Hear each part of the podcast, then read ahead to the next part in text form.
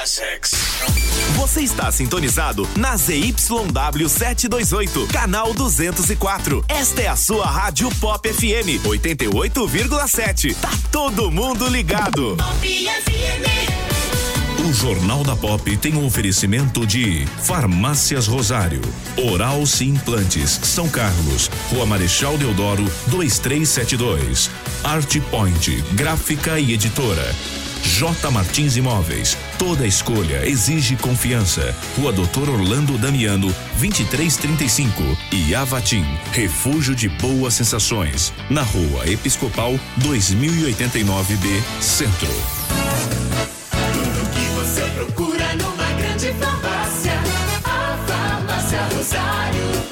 Farmácia Rosário. É barato, é Rosário. Atendendo toda a região. Os melhores preços, as melhores promoções. Rosário, você conhece, você confia.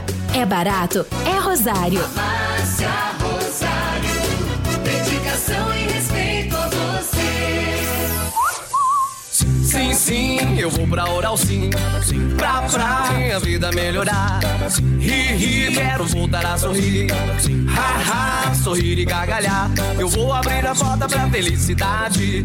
Curtir a família, amigos, sorrir à vontade. Oral Sim, a rede de implantes dentários número 1 um do Brasil. Nosso carinho constrói sorrisos. Em São Carlos, Rua Marechal Deodoro, 2372. Agende sua avaliação. Ligue 2106 9500. Uma folha de papel pode receber diferentes impressos. E com o nosso cuidado, sua impressão pode criar vida. Alta qualidade, aliada aos melhores e mais sofisticados métodos de acabamento, fazem sua impressão sair do papel. Sensibilidade no atendimento, qualidade artística nos processos de produção, velocidade na entrega e os melhores preços. Art Point, impressão que faz diferença. Agora também na nova unidade no Shopping Lupo, em Araraquara. Está procurando o imóvel dos seus sonhos, pronto para morar com ótima localização e não sabe por onde começar? A J Martins Imóveis está disposta a te ajudar. Há mais de 20 anos no mercado imobiliário, fazendo negócios com transparência e segurança. J Martins Imóveis. Toda escolha exige confiança. Acesse jmartinssaocarlos.com.br. Fone 3372-0281. Whats 997983334. Já reparou como nossa memória traz o perfume de certos lugares e de pessoas queridas? Cheiros que nos acolhem. A Avatim é especialista em cosméticos carregados de boas sensações. São mais de 450 itens, entre difusores, perfumes para interiores, hidratantes, sabonetes, dentre outros produtos focados no bem-estar. Visite a loja, Rua Episcopal 2089B, Centro, São Carlos. Está no ar. Jornal da Pop FM. A informação diariamente necessária.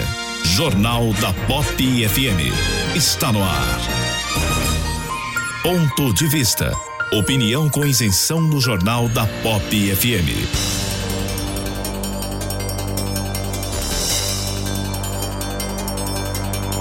No momento em que o isolamento é regra para impedir o avanço do contágio do coronavírus, gestos cotidianos têm provado que, ainda que fisicamente confinadas, as pessoas não estão obrigatoriamente sozinhas. São atitudes de solidariedade que exigem basicamente humanidade e esta hora de grande provação mostra que há reservas em abundância desse recurso nas ruas brasileiras. Voluntários distribuem marmitas para caminhoneiros na rodovia Washington Luiz é um dos exemplos. Outras ações não envolvem é, doação material. A imobiliária Cardinale, por exemplo, faz a coleta de cestas básicas para distribuir aos carentes da Zona Sul de São Carlos. Nos condomínios, já não são mais novidade os casos de jovens que se oferecem para fazer as compras para idosos, população de risco, que não podem sair nas redes sociais. Músicos tocam para quebrar o silêncio de milhares de residências. Sem falar de médicos que voluntariamente oferecem-se para tirar dúvidas online e reduzir a ansiedade daqueles que estão dentro de casa. O coronavírus lembrou aos indivíduos a fragilidade da vida e ainda mais resgatou para a sociedade a força que vem da união, um poder que brota de gestos simples e altruístas, independentemente de força ou de poder político. Esta é uma verdade que há mais de seis séculos já era demonstrada pelo médico e alquimista Paracelso. Jamais nos suponhamos sós ou débeis, porque há por trás de nós exércitos poderosos que não concebemos nem em sonho. Se elevarmos nosso espírito, não há mal que possa nos tocar. Você está ouvindo Jornal da Pop FM. Bom dia, São Carlos. Bom dia, região. Tudo bem, Polidoro? Bom dia. Bom dia, Ney Santos. Olá, Fabinho. Bom dia. Bom dia a todos. E bom dia a você que nos sintoniza em 88,7 nos aplicativos disponíveis para smartphones e tablets. Nós estamos começando mais uma edição do Jornal da Pop. Hoje, segunda-feira, 6 de abril de 2020. Nós estamos no outono brasileiro e 19 graus aqui no Edifício Medical Center. Você pode interagir conosco. 3416 8816 é o nosso telefone e WhatsApp. 3416 8816 8816 é o nosso telefone e WhatsApp. Você também pode é, nos acompanhar pelas redes sociais em facebook.com.br radiopop88 e também no YouTube Rádio Pop FM. Este é o nosso canal, Rádio Pop FM. O Jornal da Pop está no ar. Jornal da Pop FM e o clima. E a chuva retorna durante esta segunda-feira para a região sul do Brasil por conta de uma nova frente fria aliada a um sistema de baixa pressão atmosférica na altura do Paraguai. Tem previsão para temporais no oeste gaúcho catarinense e também no oeste do Paraná, onde esta chuva deve vir acompanhada por rajadas de vento e também trovoadas. Agora, as demais áreas do país, sol, calor e pancadas de chuva no período da tarde, inclusive na região do centro-oeste, tem previsão para temporais e temperaturas bastante elevadas, máxima de 34 graus em Cuiabá. Durante a tarde, a máxima não passa dos 27 graus em Curitiba, chega aos 20 29 na capital paulista e 31 graus em Macapá. No decorrer dos próximos dias, o avanço de uma massa de ar frio e seca no centro-sul do país que deve inibir a formação das instabilidades e novamente diminuir as temperaturas. Previsão do tempo, uma parceria Rádio Web e Somar Meteorologia. De São Paulo, Karine Gama. E aí, Ney Santos, chove? Hoje não. Não, né? hoje Hoje, não ainda chove. não, né? A temperatura também se mantém estável nessa segunda-feira, mas amanhã há previsão de chuva sim, Fábio. Ela não será em grande quantidade, apenas 8 milímetros são previstos, né? Mas é uma chuva que tem como principal característica trazer a queda da temperatura. Hoje a máxima chega a 31 graus aqui em São Carlos, mas amanhã ela não passa de 29 graus e vai caindo gradativamente ao longo da semana até o final de semana, quando teremos temperaturas na sexta-feira, para você ter uma ideia, de apenas 25 graus. A máxima, a mínima também cai bastante, chegando a 14 graus aqui em São Carlos. É essa massa de ar frio que vem do sul do país, do Isso sul do continente. de Páscoa, Santos? É. Isso, previsão já para sexta-feira santa, né? Para o, o final de semana de Páscoa, com temperaturas bem abaixo, por conta dessa massa de ar frio que está vindo do sul do continente.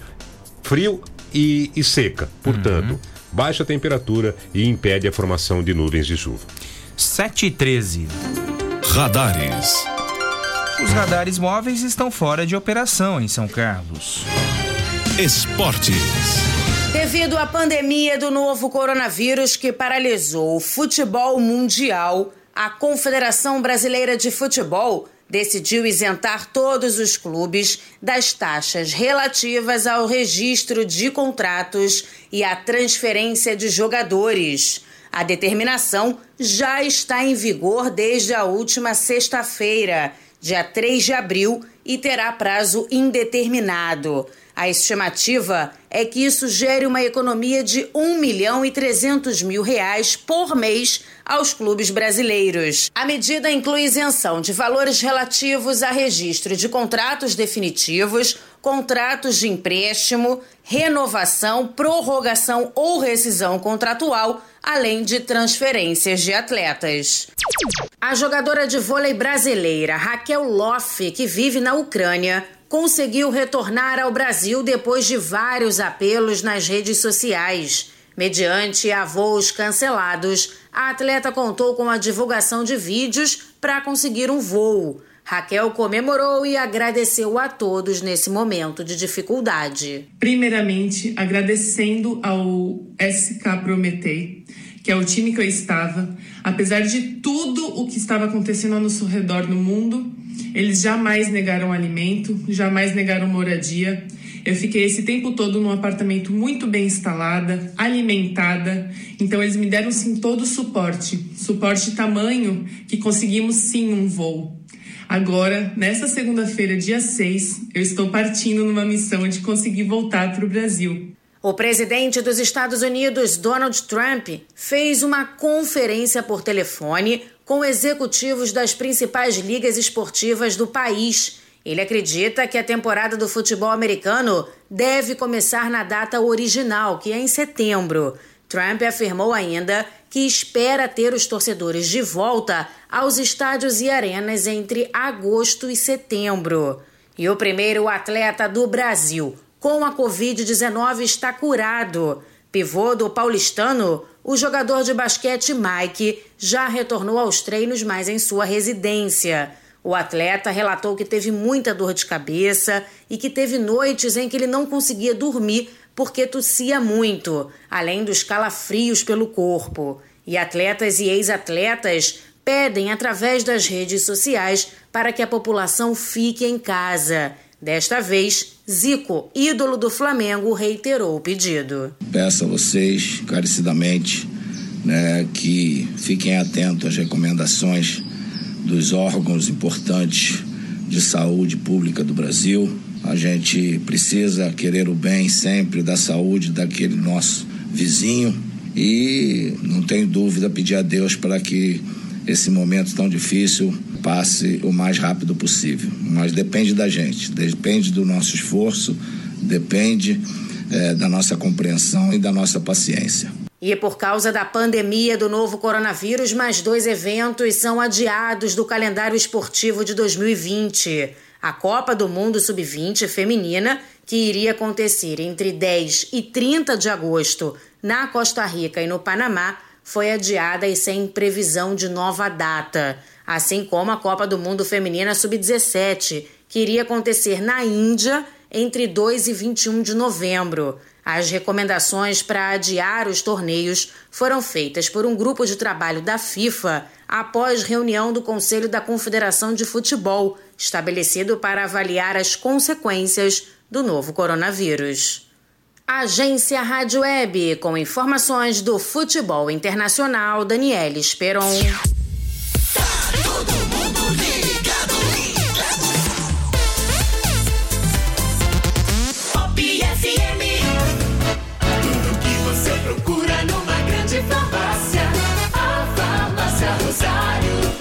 Farmácia Rosário. É barato, é Rosário. Atendendo toda a região. Os melhores preços, as melhores promoções. Rosário, você conhece, você confia. É barato, é Rosário. Farmácia Rosário. Dedicação e respeito a você. Está procurando o imóvel dos seus sonhos, pronto para morar com ótima localização e não sabe por onde começar? A J Martins Imóveis está disposta a te ajudar. Há mais de 20 anos no mercado imobiliário, fazendo negócios com transparência e segurança. J Martins Imóveis. Toda escolha exige confiança. Acesse jmartinssaocarlos.com.br. Fone 3372 0281. Whats 997983334.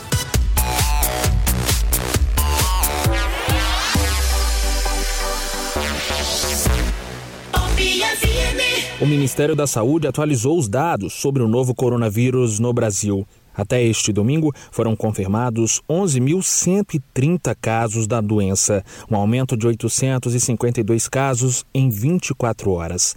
A taxa de crescimento é menor que em países como Espanha e Itália. A região Sudeste é responsável por 60% destes casos.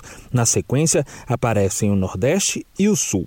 Em São Paulo, são 4.620 casos e 275 mortes. No Rio de Janeiro, são 1.394 casos e 64 mortes. O Ceará registrou 26 mortes. O número de mortes por causa do vírus em todo o país chegou a 486. Foram 55 mortes de sábado para domingo. A taxa de letalidade também aumentou e chegou a 4,4%. A maior taxa de letalidade também é na região sudeste, com 5,3%. O centro-oeste é a que tem a menor letalidade, com apenas 1,7%. Até o momento, somente os estados do Acre e Tocantins não registraram nenhuma morte. Agência Rádio Web. De Brasília, Rodrigo Nunes. Jornal da Pop FM. Fique bem informado. 7 horas e 20 minutos, 7 e 20. Ô, Ney, a gente. ah, ah, nós exibimos agora há pouco a questão da CBF, né? Eliminando algumas taxas para os clubes brasileiros. Nós temos dois clubes aqui em São Carlos que diz que vão disputar a segunda divisão do futebol paulista, o São Carlos e o Grêmio São Carmense, né? É, como esses clubes viram essa decisão da CPF, da CPFL, não, da CP, da CBF, por gentileza. A gente fala tanto da CPFL, né? É verdade. É, é, eu não tenho a posição do Grêmio São Carlense, na verdade, Fábio, sim. mas eu conversei com o Marcelo Boldrin, que é o, é o gestor do São Carlos São Futebol Carlos, Clube. Né? É, e em conversa com o Marcelo, é, a gente tem uma opinião que é bastante convergente. É, a CBF eliminar algumas taxas é algo positivo, pelo Uhum. menos abre aí um, um caminho, né, uma luz no final do túnel para os clubes, principalmente aqueles clubes que têm um aporte financeiro menor. É, Entenda-se aí clubes que disputam divisões menores do futebol de São Paulo e do Brasil. Mas é necessário mais. Né? As federações são entidades que têm muito dinheiro. Né? Para você ter uma ideia, Federação Paulista de Futebol e CBF tem dinheiro aplicado em mercados importantes do mundo. Né? É, e em maneira nenhuma, em momento algum, acenaram com um aporte financeiro para os clubes mesmo. Né? Não é isenção de taxa.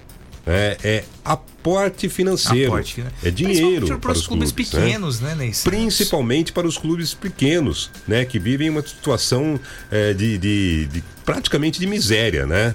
É, os jogadores né, dessas divisões menores, que são a maioria, na verdade, no Brasil, Fábio, né? Você imaginar aí salário, jogadores com salários acima de 100 mil reais corresponde a 1, 2% dos profissionais de futebol nesse país. né? A grande maioria tem salários que vão a a casa de dois, três salários mínimos. Né? E que se tiverem redução ou corte nos salários, vão passar por uma situação bastante complicada financeiramente. Então, esses clubes, com esses jogadores, com esse perfil de jogadores, precisam de aportes financeiros. Né? Que as federações, tanto a Federação Paulista, a Federação Carioca, quanto a CBF, têm condições de socorrer sim e devem plenas, fazer um socorro financeiro para esses clubes. A FIFA já anunciou aí um fundo na casa de 2 bilhões para tentar ajudar alguns clubes e algumas federações de alguns países. Mas falta uma posição mais firme e mais dedicada de Federação Paulista e de CBF. É, Ney, até na, na sexta-feira eu acompanhava uma entrevista do presidente do Sindicato dos Atletas, o Martorelli, que é, enfocava justamente isso, sabe? É, nós temos aí é, os clubes paulistas, Santo André e tantos outros clubes que disputam o Paulistão. É, e, e que não tem punch para bancar atletas é, além do tempo estabelecido para a competição e vão enfrentar enormes dificuldades financeiras. É, é, veja só, o Santo André que caminhava para o título paulista já não se sabe se será campeão, se, se- terá é, a mesma gordura para o final da competição, quando é, esta competição é, retornar, né? Então é, é, é complicado mesmo ver a situação dos clubes pequenos, em especial dos clubes pequenos. Você tocou no caso do Santo André, Fábio, que tem uma situação bastante peculiar. Quando o campeonato retornar, se retornar, né? o Se retornar. Se retornar. A gente não sabe, né? O Santo André não terá time, porque todos os seus jogadores terão os contratos vencidos Exatamente. e não há condição financeira para renovação. E o Santo André não terá estádio, porque o Bruno José Daniel, que é o estádio onde o Santo André manda seus jogos, está virando hospital de campanha lá em Santo André. Ou seja, a equipe que é a melhor equipe do Campeonato Paulista, né, o campeonato regional mais forte do país, quando retornar não terá nem elenco, nem estádio para jogar. É, tem uma mensagem aqui muito interessante do Maurício, né? Ele diz assim: quarentena estranha, ainda tem muita gente na rua, parece mais férias do que isolamento social. Então, Maurício, é, acompanhe essa imagem aqui de sexta-feira da Agência Central do Banco do Brasil, na Episcopal, com a rua Conde do Pinhal no centro. É, é um absurdo, as pessoas pensam que estão em férias, né, Santos? Veja só aqui a imagem é, o ouvinte também pode acompanhar pelo Facebook e pelo YouTube. Um absurdo, né? E o pior, né? Não respeitando a distância na fila. É, pois é. é. De um metro e meio a dois metros entre uma pessoa e outra. É, isso está sendo muito desrespeitado pelas pessoas, né? Aquelas que têm que ir ao banco necessariamente, é, que têm que ir a uma fila necessariamente, é, tem que guardar a distância entre uma pessoa e outra. Alguns estabelecimentos até fizeram marcas na calçadas para é, disciplinar a população a respeito disso. E você sabe que mesmo para esses que fizeram marcas, né, a população tem desrespeitado essas marcas. É, falta um pouquinho de consciência, Fábio. A situação é séria. Na semana passada, né, por determinação da Vara da Fazenda Pública, a Justiça deu uma liminar para a empresa movida, que é de aluguel de carros, operar em São Carlos. Tivemos uma outra empresa, uma ótica, a ótica Vitória, que fica Isso. ali perto do Salesiano São Carlos, que recebeu essa autorização para funcionar, evidentemente guardando é, as medidas sanitárias para a operação do sistema, né, para a operação das lojas. Então a gente hoje e hoje nós teremos uma reunião para abordar justamente esses assuntos, né? É, com a prefeitura e com um comitê de combate ao coronavírus. Vamos aguardar os próximos, é, os próximos passos disso, né? mas a gente percebe que algumas empresas são. É, é tidas como serviços essenciais. É, e, e, aqui, viu, Ney Santos, eu também reputo e faço uma observação quanto às barbearias. Se respeitar os limites sanitários, por que não é, autorizar esses estabelecimentos comerciais a reabrirem? Né? É... A barbearia, vamos lembrar, é, é, uma forma de você se higienizar também, né? Higiene, exatamente, Ney. É, era isso que abordaria, é questão de higiene também, né? Então, é, vamos notar se esses assuntos é, serão é, debatidos, serão refletidos hoje na reunião que acontece na prefeitura, né? Exato. É, também tem reunião hoje no governo do estado, né, Fábio? É, o governo do estado de São Paulo, que também decretou aí a sua quarentena, é, deve estender essa medida, segundo informações que estão hoje no site globo.com, é, até o final de abril. É, diz a nota né, que o governador João Dória é, deve estender a quarentena em São Paulo até o fim de abril. O anúncio oficial será feito hoje ao meio-dia e meia, é, em reunião no Palácio dos Bandeirantes, naquela coletiva, né? Naquela coletiva tradicional, o, né? O João Dória tem feito diariamente. Originalmente, o decreto baixado pelo governador determinava a quarentena nos 645 municípios de São Paulo entre 24 de março e 7 de abril. Terminaria, portanto, amanhã. Uma reunião comandada por Dória a partir das 8 horas da manhã, daqui a pouquinho, vai selar a nova quarentena e detalhar as ações para o período em que a escalada de casos será inevitável. Vamos lembrar, né, e a própria nota lembra que o Ministério da Defesa, é, aí o governo federal, né, classificou é, São Paulo e mais quatro estados é, como situação complicada daqui para frente, porque há uma expectativa de uma aceleração do número de casos essa semana e na outra.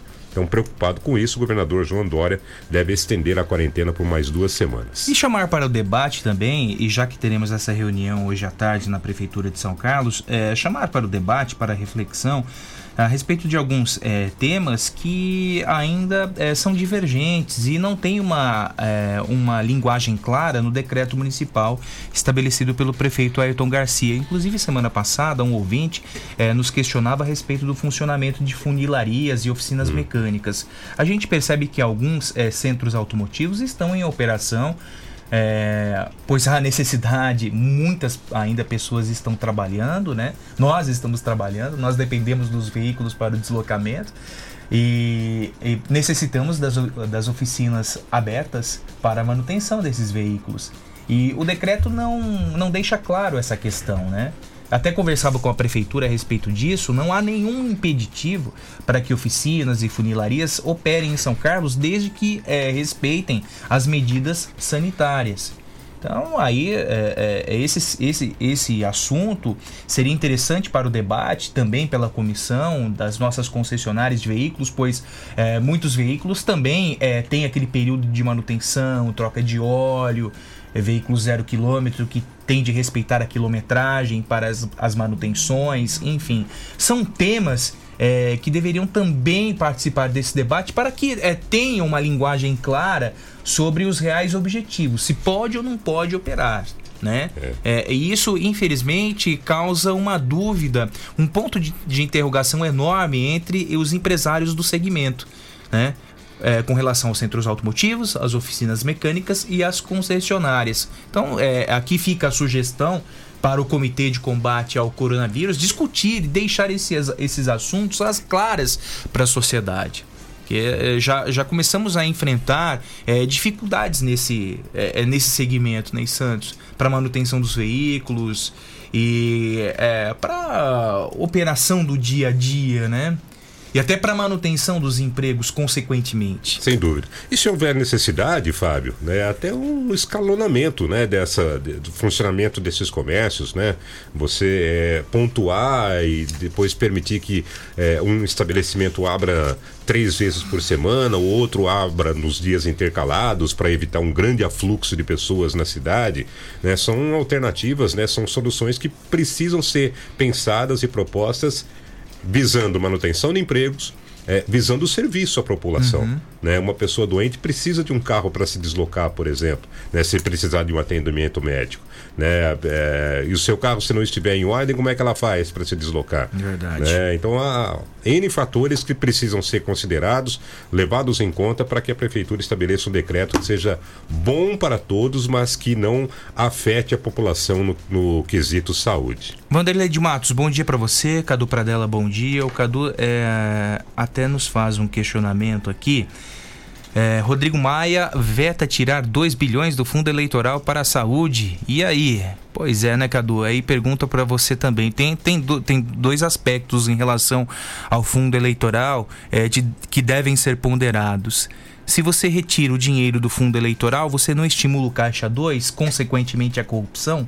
É um fato a ser ponderado também é, nesse aspecto. Mas daqui a pouquinho a gente vai debater os assuntos, as eleições municipais com o João Miller. Daqui a pouquinho, viu?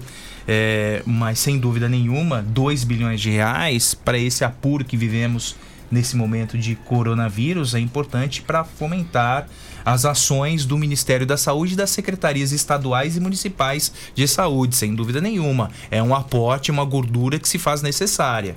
Pois é, está precisando, né? É, de recursos, está precisando de verbas, né? Talvez fosse o momento de todo mundo abrir mão né? Todos abrirem mão, todos os setores abrirem mão, né? E, e, a gente abastecer esse caixa da saúde para prevenir a questão da, da, da, pandemia. A vida não para, né, A vida não para.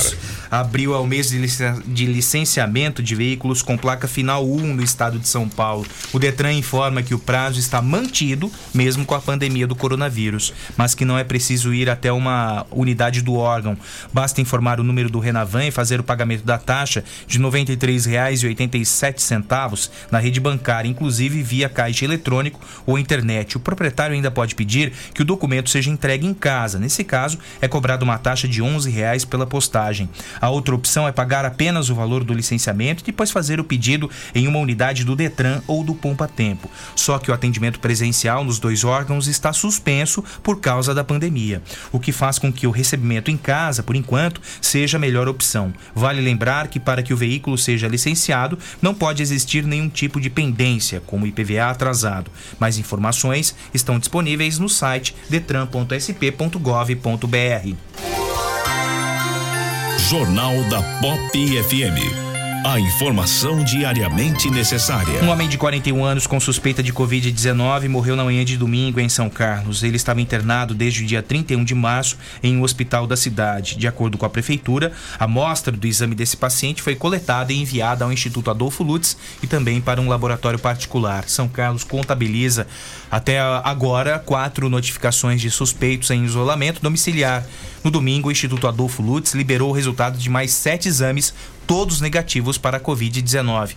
Os exames são de pessoas que estavam em quarentena. Já o número de pessoas internadas caiu de 23 para 22, sendo 12 adultos na enfermaria, duas crianças também na enfermaria, cinco adultos em UTI, unidade de terapia intensiva, e uma criança em UTI. Outras duas pessoas de outros municípios continuam internadas em São Carlos, sendo uma na enfermaria e uma na UTI. O município contabiliza neste momento três casos confirmados.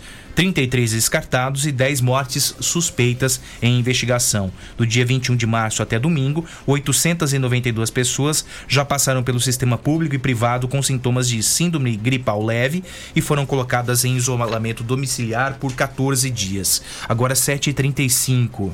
A notícia minuto a minuto, com mais credibilidade. Jornal da Pop FM. A força-tarefa, formada por integrantes da Guarda Municipal, Polícia Militar, Polícia Rodoviária e Departamento de Fiscalização da Prefeitura de São Carlos, essa força-tarefa interditou no sábado um clube localizado na SP 215, a rodovia São Carlos Descalvado, onde existiam, veja só, 40 pessoas reunidas no local. Estava sendo realizado um churrasco, inclusive com o uso da piscina do clube. Com a chegada dos policiais e fiscais, ocorreu um princípio de tumulto e confronto de alguns participantes da festa com policiais militares e guardas municipais.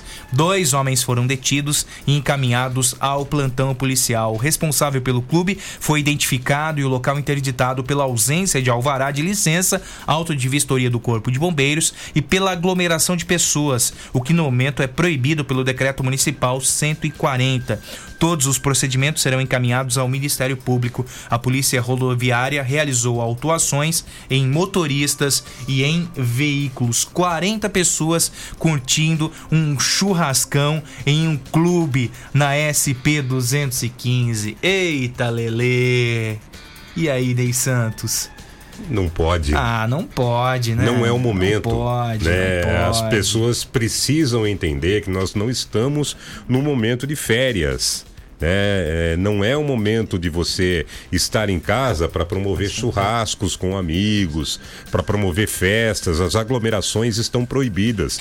Não estão proibidas só no seu trabalho, não estão proibidas só no comércio, elas estão proibidas também para sua festa, para sua confraternização. Esse não é o momento. Infelizmente, as pessoas precisam entender isso. Pois é, Ney Santos. A Prefeitura de São Carlos interditou na sexta-feira a Praça do Cartódromo também, depois de constatar o descumprimento da recomendação de evitar aglomerações por causa da pandemia de coronavírus. O local é usado pelo, pelos moradores para a prática de atividades físicas, passeios, e o decreto que obriga o fechamento do comércio em São Carlos será reavaliado hoje, como já informamos. A decisão proíbe a abertura do comércio de serviços de de alimentação de consumo no local, como restaurantes, lanchonetes e bares, casas de festas e eventos, e também bufês, academias, clubes, cinemas, boates e shoppings. É, alertamos, né? É, aqui ouvintes alertaram a respeito da ocupação desorganizada do Parque do Cartódromo, muita lotação é, falta de respeito com relação aos limites estabelecidos para se evitar o contágio da Covid-19. E aí, Ney Santos, agora o Parque do Cartódromo está cercado por grades para evitar as aglomerações. Será que tem alguém que ainda insiste em usar o espaço para prática esportiva, pula grade, por exemplo? Bom, é, espero que não, né? A gente espera que não, né? A gente espera que não. É, eu passei é, por esse local no final de semana, Fábio, né? E infelizmente. Gente, o Polidoro disse que tinha gente em volta ah, É, das em- grades. em volta ainda vai haver, viu? Né? Até porque é uma calçada, né? E aí a via pública não tem muito como você impedir que isso aconteça. né? Mas na pista interna do Parque do Cartódromo, ela tá fechada. E as pessoas precisam entender que quando há uma grade, não é para pular a grade. né? eu também vi algumas pessoas é, é, que invadiram esse espaço né, que está cercado pelas grades, pelos eh, gradis que foram colocados pela prefeitura no local e se utilizavam né, da- das pistas internas do cartódromo para fazer a sua atividade física. É, Fábio, eu sou muito a favor disso, né? é, do, do- do- da atividade física. Acho que as pessoas também precisam fazer. né? As autoridades de saúde já disseram né, que quanto mais você conseguir também é fazer o seu pulmão é, ser arejado é, é melhor. Né? Saúde mental A também, saúde né, mental Santos? também é, é, é muito privilegiada quando você faz uma caminhada, né? Quando você faz a sua atividade física normalmente. Muitos têm feito em casa, né? Alguns trabalham com, com a questão da corrida, com a questão da caminhada. E é interessante que continuem fazendo. O que não pode é a aglomeração né? Vamos entender isso. Né? O que estava vendo no Parque do Cartódromo era aglomeração. Era um, era um encontro social. Né? As pessoas iam lá para bater papo com o seu cachorrinho, é, para ficar lá no cartódromo paradas, né? para ficar caminhando lentamente. Aí não pode. né? É isso que está tentando se evitar. A aglomeração e é necessário que as pessoas entendam isso. Ah, estou proibido de fazer a minha caminhada? Não, você não está proibido. Desde que ela seja feita, é, como dizem as recomendações médicas, né? É, de forma isolada. Né? E você evite locais onde haja um grande acúmulo de pessoas. Né? Você imagina na quinta-feira, né? segundo é, relatos que nós tivemos de vários ouvintes de várias pessoas, tinha por volta de 200 pessoas no cartódromo, no mesmo Aí não dá, espaço. né? Aí fica sem condições de você é, estabelecer uma política de evitar a pandemia. né? Verdade. João Vitor Corsi, bom dia pra você. Lori Silva, bom dia. Daniel Ferramentas, um abraço, boa semana. O Cássio diz: bom dia a todos aí. Espero é, que o dia de hoje seja repleto de alegria e muita paz. Pode mandar um abraço para minha esposa Viviane, hoje é aniversário dela. Alô Viviane, bom dia pra você, feliz aniversário, tudo de bom e muita saúde, viu? Quem manda um abraço somos nós aqui do Jornal da Pop e o Cássio também, o seu esposo. Ermelindo Manzini, bom dia. Andréia eh, Valentim, bom dia. Ana Paula Costa Ferreira, bom dia. Nanão de Paula, Antônio Wilson, bom dia. Doutor Rogério Zangotti, um abraço, boa semana. É, é, olha, Serginho, hum, eu a- é, so- ele pergunta a nossa opinião sobre é, o fim do isolamento social no dia 7. É, tudo depende da postura do governador João Dória. Tanto é que a reunião aqui em São Carlos acontece após as divulgações do governador do estado. E pelo que a gente acompanha na imprensa, é, na imprensa nacional e na imprensa do estado, há uma forte tendência de se prorrogar esse isolamento social até dia 30 de abril. Isso por parte do governo do estado. Vamos é, verificar como, qual será a postura do governador João Dória hoje em entrevista coletiva. É isso, né, Ney? É, meio-dia e meio, né? Anunciada a entrevista coletiva do governador. é, e segundo a expectativa, ele deve anunciar o pro- o- a prorrogação, né? é, desse isolamento social em São Paulo, nos 645 municípios do estado de São Paulo, é, até o final do mês. Uhum. É, é, expectativa, haverá uma reunião daqui a pouquinho às 8 horas da manhã, e, mas é, tudo indica que deve ser anunciado a prorrogação é, desse isolamento social em São Paulo. Tudo indica. Por consequência, né, São Carlos acho que deverá seguir o mesmo caminho. É verdade. Cadê as autoridades nessa hora? Tem de instituir do cargo qualquer autoridade que permita essas aglomerações.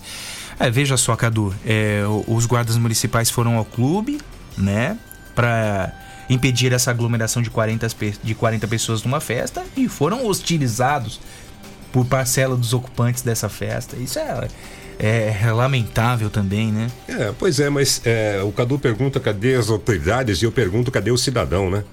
É, a gente não consegue viver em sociedade Né? A gente não consegue tentar entender que há um problema, que as coisas devem ser conduzidas de uma maneira diferente nesse momento. O cidadão também tem que fazer a parte dele. Claro que a autoridade vai dar o direcionamento daquilo que a sociedade vai fazer, mas cabe ao cidadão ter consciência e cumprir aquilo que a autoridade determinou. né? É. Se não há o papel consciente do cidadão, tudo fica mais difícil. É, sem dúvida, Ney. O capitão Renato Gonzalez, comandante da primeira companhia do 38º Batalhão da Polícia Militar, avalia como está a segurança nas imediações do centro comercial de São Carlos com o fechamento das lojas. A área comercial e as escolas ficaram um local sensível. tá? A gente intensificou o policiamento na- nessa região para tentar evitar furto, depredação, porque vai chegar um momento que as pessoas vão ficar meio desesperadas por estar enclausuradas, tá dentro de casa. A gente não está tendo problema ainda nesses locais. Nem escola e nem estabelecimento comercial. A gente percebeu um aumento sensível nas ocorrências de roubo, Tá, mas graças à participação da população nós conseguimos prender muita gente. Tá, indivíduos envolvidos em roubo de residência, roubo de veículo, roubo de celular, roubo ao comércio. Nós conseguimos prender bastante gente. Só que são criminosos aí que a gente, alguns a gente não tinha contato com eles, não tinha conhecimento. A gente teve uma ocorrência, inclusive, de um, de um confronto de um indivíduo que teria praticado roubo numa Ducato. Tá, são ocorrências aí que a gente não não estava esperando, mas graças ao apoio da população e o trabalho incansável dos policiais nós conseguimos prender muita gente. Falta muito ainda, tá? Porque é, a gente tem muitas ocorrências, tá? Mas a gente não vai descansar enquanto não tira esses criminosos de circulação. Na verdade, o criminoso ele só para de roubar quando ele está preso, tá? Quando ele está preso. Então, o criminoso que praticava furto, as ocorrências de furto, que ele vira, entrava numa residência quando não tinha ninguém, o que aconteceu agora? Sempre tem alguém dentro de casa. Então, às vezes, ele entra para dentro de uma casa, a ocorrência que ia ser um furto acaba virando um roubo. Ele se apodera de alguma faca ou ele entra de com alguma faca, tá? Normalmente eles acabam usando uma ferramenta e acaba virando uma ocorrência de roubo. Nós tivemos um pequeno, como eu disse, um pequeno aumento nessas ocorrências de, de roubo à residência, mas graças ao, ao empenho dos policiais e ao apoio da população, que é fundamental, tá? A gente conseguiu prender bastante gente. A pessoa tá atenta à sua volta, não fica ostentando objetos que despertem a atenção do, do criminoso, celular, dinheiro, carteira, tá? Porque isso aí vai chamar a atenção do criminoso, tá? Como tem menos pessoas circulando na rua, a chance dele abordar essa pessoa e tentar subtrair o celular é muito grande. Nós tivemos dois flagrantes nos últimos dias de ocorrência de roubo a celular. Tá? São criminosos aí que perceberam a oportunidade e acabaram agindo, só que não contavam que a polícia militar ia conseguir prendê-los. É, na verdade foi reforçado o policiamento, a gente aumentou as vagas de atividade delegada, de DGEM, tá? o horário de, de patrulhamento dos policiais. A gente manteve o mesmo é, cronograma de policiamento. A ronda escolar ainda está fazendo a ronda escolar, porque nós temos profissionais das escolas a gente tem que cuidar das escolas também, porque é importante a gente estar fazendo a segurança nas escolas. É, a patrulha que faz a área do comercial continua fazendo a área comercial, tá? porque apesar de não ter pessoas circulando, tem as lojas, tá? as lojas que podem sofrer alguma coisa. Então a gente continua e a gente. Furtos, como exemplo. Isso, furtos de, de, de loja. Na verdade, a gente teve uma onda de furtos de loja antes do fechamento, tá? no período da madrugada. Com o apoio da Guarda Municipal, a gente conseguiu intensificar e deu uma diminuída nessas ocorrências aí. Bom, em resumo, né, o, o capitão Renato Gonzalez disse que a polícia não pode é, é, se descuidar do patrulhamento é, diário. O comércio está fechado, isso pode atrair pessoas a arrombarem lojas. Semana passada tivemos o arrombamento de uma loja de departamento esportivo aqui em São Carlos, né? Mas a polícia, segundo o comandante da primeira companhia do 38º Batalhão da Pol- da Polícia Militar, está nas ruas com um patrulhamento reforçado, inclusive, para evitar essas ocorrências. Bom a gente dar essa notícia porque havia muita essa preocupação por parte até de comerciantes de como é que ficaria o centro da cidade com as lojas fechadas e com afluxo menor de público. É, então a segurança está reforçada para a tranquilidade dos comerciantes, né? As lojas é, é, permanecem lá, né? Mas o afluxo de pessoas é menor. né? a visibilidade das lojas também é menor. Isso facilitaria a ação aí de meliantes caso a polícia não fizesse um trabalho mais efetivo de controle do local. Então, notícia importante aí para a tranquilidade dos comerciantes. 7 horas e 48 minutos, o governador João Dória anunciou na sexta-feira o lançamento do Centro de Mídias de Educação de São Paulo, uma plataforma que vai permitir que os estudantes da rede estadual tenham acesso gratuitamente a aulas ao vivo, videoaulas e outros conteúdos pedagógicos durante o período de isolamento social provocado pela Covid-19. As aulas na rede estadual de São Paulo estão suspensas desde o dia 23 de março como medida de controle à propagação do coronavírus. Como a Secretaria de Educação antecipou o período de férias e recesso escolar, neste momento é importante que o estudante ou que os estudantes acessem e conheçam as ferramentas para se familiarizarem. As aulas que contarão com dias letivos recomeçam no dia 22 de abril pelo menos por enquanto, né, está previsto nesse calendário. Nós convidamos a dirigente de ensino, Débora Gonzalez Costa Blanco, para debater esse assunto conosco. Bom dia, Débora. Muito obrigado pela participação no Jornal da Pop. Como vai é, funcionar essa plataforma digital para os alunos de São Carlos e da região? Bom dia, Fabinho. Bom dia, Ney. Bom dia aí todos os nossos ouvintes. Eu agradeço muito essa oportunidade de poder levar essa boa notícia aí para nossa comunidade, né, as pessoas que utilizam da rede pública. É, realmente, na sexta-feira, o governador e o secretário Rossieri lançaram é, o aplicativo e lançaram também o Centro de Mídia São Paulo, que é uma, é um, esse centro está vinculado à Secretaria da Educação que ele vai é, trabalhar em cima de todas essas atividades através das, das tecnologias que o secretário apresentou para nós aí na sexta-feira. Como você mesmo já falou, nós vamos ter aulas ao vivo e também aulas, videoaulas e atividades, é, tudo, tudo ali né, disponível no aplicativo e também na TV aberta. Então, hoje, a partir das 9 horas, o próprio secretário da Educação, Rocieli, vai fazer o lançamento, a abertura. Ele, e às 10 horas, a partir das 10, já começam algumas aulas, já vai, nós já vamos oferecer a programação para quê? nesse período de férias do professor, o nosso professor ali da escola, da sala de aula, ele está em férias nesse momento, mas os nossos alunos podem usar esse período de 6 a 20, que são as férias do professor, para se familiarizar com a ferramenta. Então, é, o, o, estudante, o pai, pode baixar essa, esse aplicativo no celular, ali na Play Store, naquele normal, como todo, todo aplicativo, procura lá o Centro de Mídia São Paulo, baixa no celular e ali ele vai ter disponível todo, todas essas é, possibilidades pedagógicas que a gente já falou.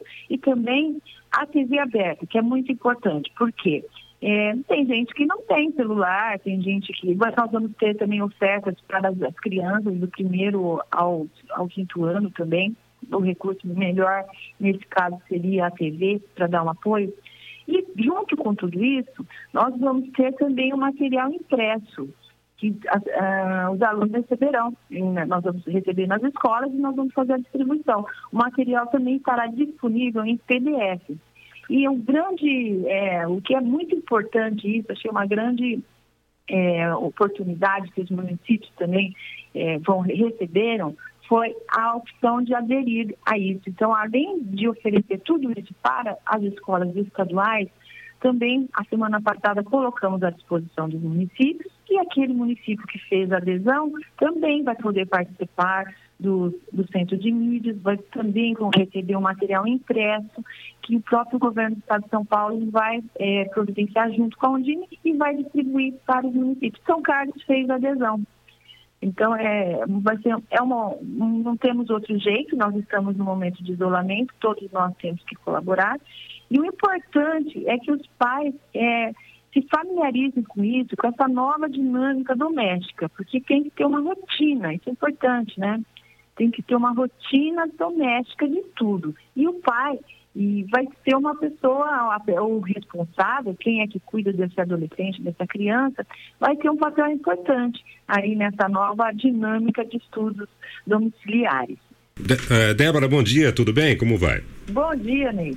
É, é, os conteúdos são para todas as séries do ensino fundamental e ensino médio? Do aplicativo foca do sexto ano ao ensino médio, que celular, computadores, né? essa, essa tecnologia na TV aberta e no material impresso para todos, desde a educação infantil até o ensino médio. usando a TV aberta e o material impresso para todos, porque as crianças pequenininhas não, não, né, não, não têm familiaridade com o celular, essas coisas. Então, para eles, o recurso mais forte ali que nós vamos é, focar é no material mesmo impresso e na TV aberta, TV Cultura, né? Que começa hoje. E né? que é no digital, né, Débora? Acho que é importante a gente esclarecer isso. A TV Cultura no digital é 2.1. Aí nós temos o 2.2, é, é 2, né? Canal 2 na Cultura. Aí tem o 2.1, o 2.2, que são os canais é, utilizados é, no digital para as crianças acompanharem as aulas, né? Isso, isso, isso, Fabinho. É isso mesmo. Então é muito importante. É uma hora, eu acho que isso é um passo que depois é sem volta. Mesmo depois que passar toda essa pandemia, não que nós não vamos é, nunca substituir o professor, mas vai ser um recurso que nós vamos ter à nossa disposição. Nós vamos ter esse recurso sempre agora e é uma coisa muito boa para as famílias e para todo mundo. Acho que é uma, vai também, em época de crise, a gente também evolui. E para São Carlos, eu não posso deixar de registrar que para nós não vai ser tanta novidade, que vocês mesmo já noticiaram. Nós temos uma experiência aqui, já desde o ano passado, com a Universidade Federal, com o aplicativo, com as provas digitais, que a gente era piloto da Secretaria da Educação era mais ou menos esse, esse sistema, né, de baixar o aplicativo, fazer avaliação, enviar, porque eles vão poder enviar tarefas pelo aplicativo. Também quem não quiser enviar pelo aplicativo vai poder entregar depois pessoalmente, mas isso já não é assim uma, uma coisa que nós não estamos familiarizados na nossa rede estadual aqui em São Carlos.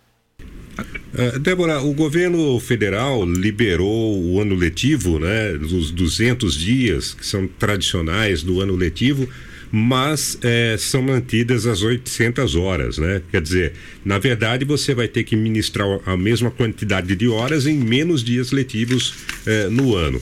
Esse período que está sendo enviado, é, essas aulas estão sendo enviadas uh, por aplicativos, pela TV aberta, eles vão contar como dias letivos ou eles fazem parte de uma atividade de férias?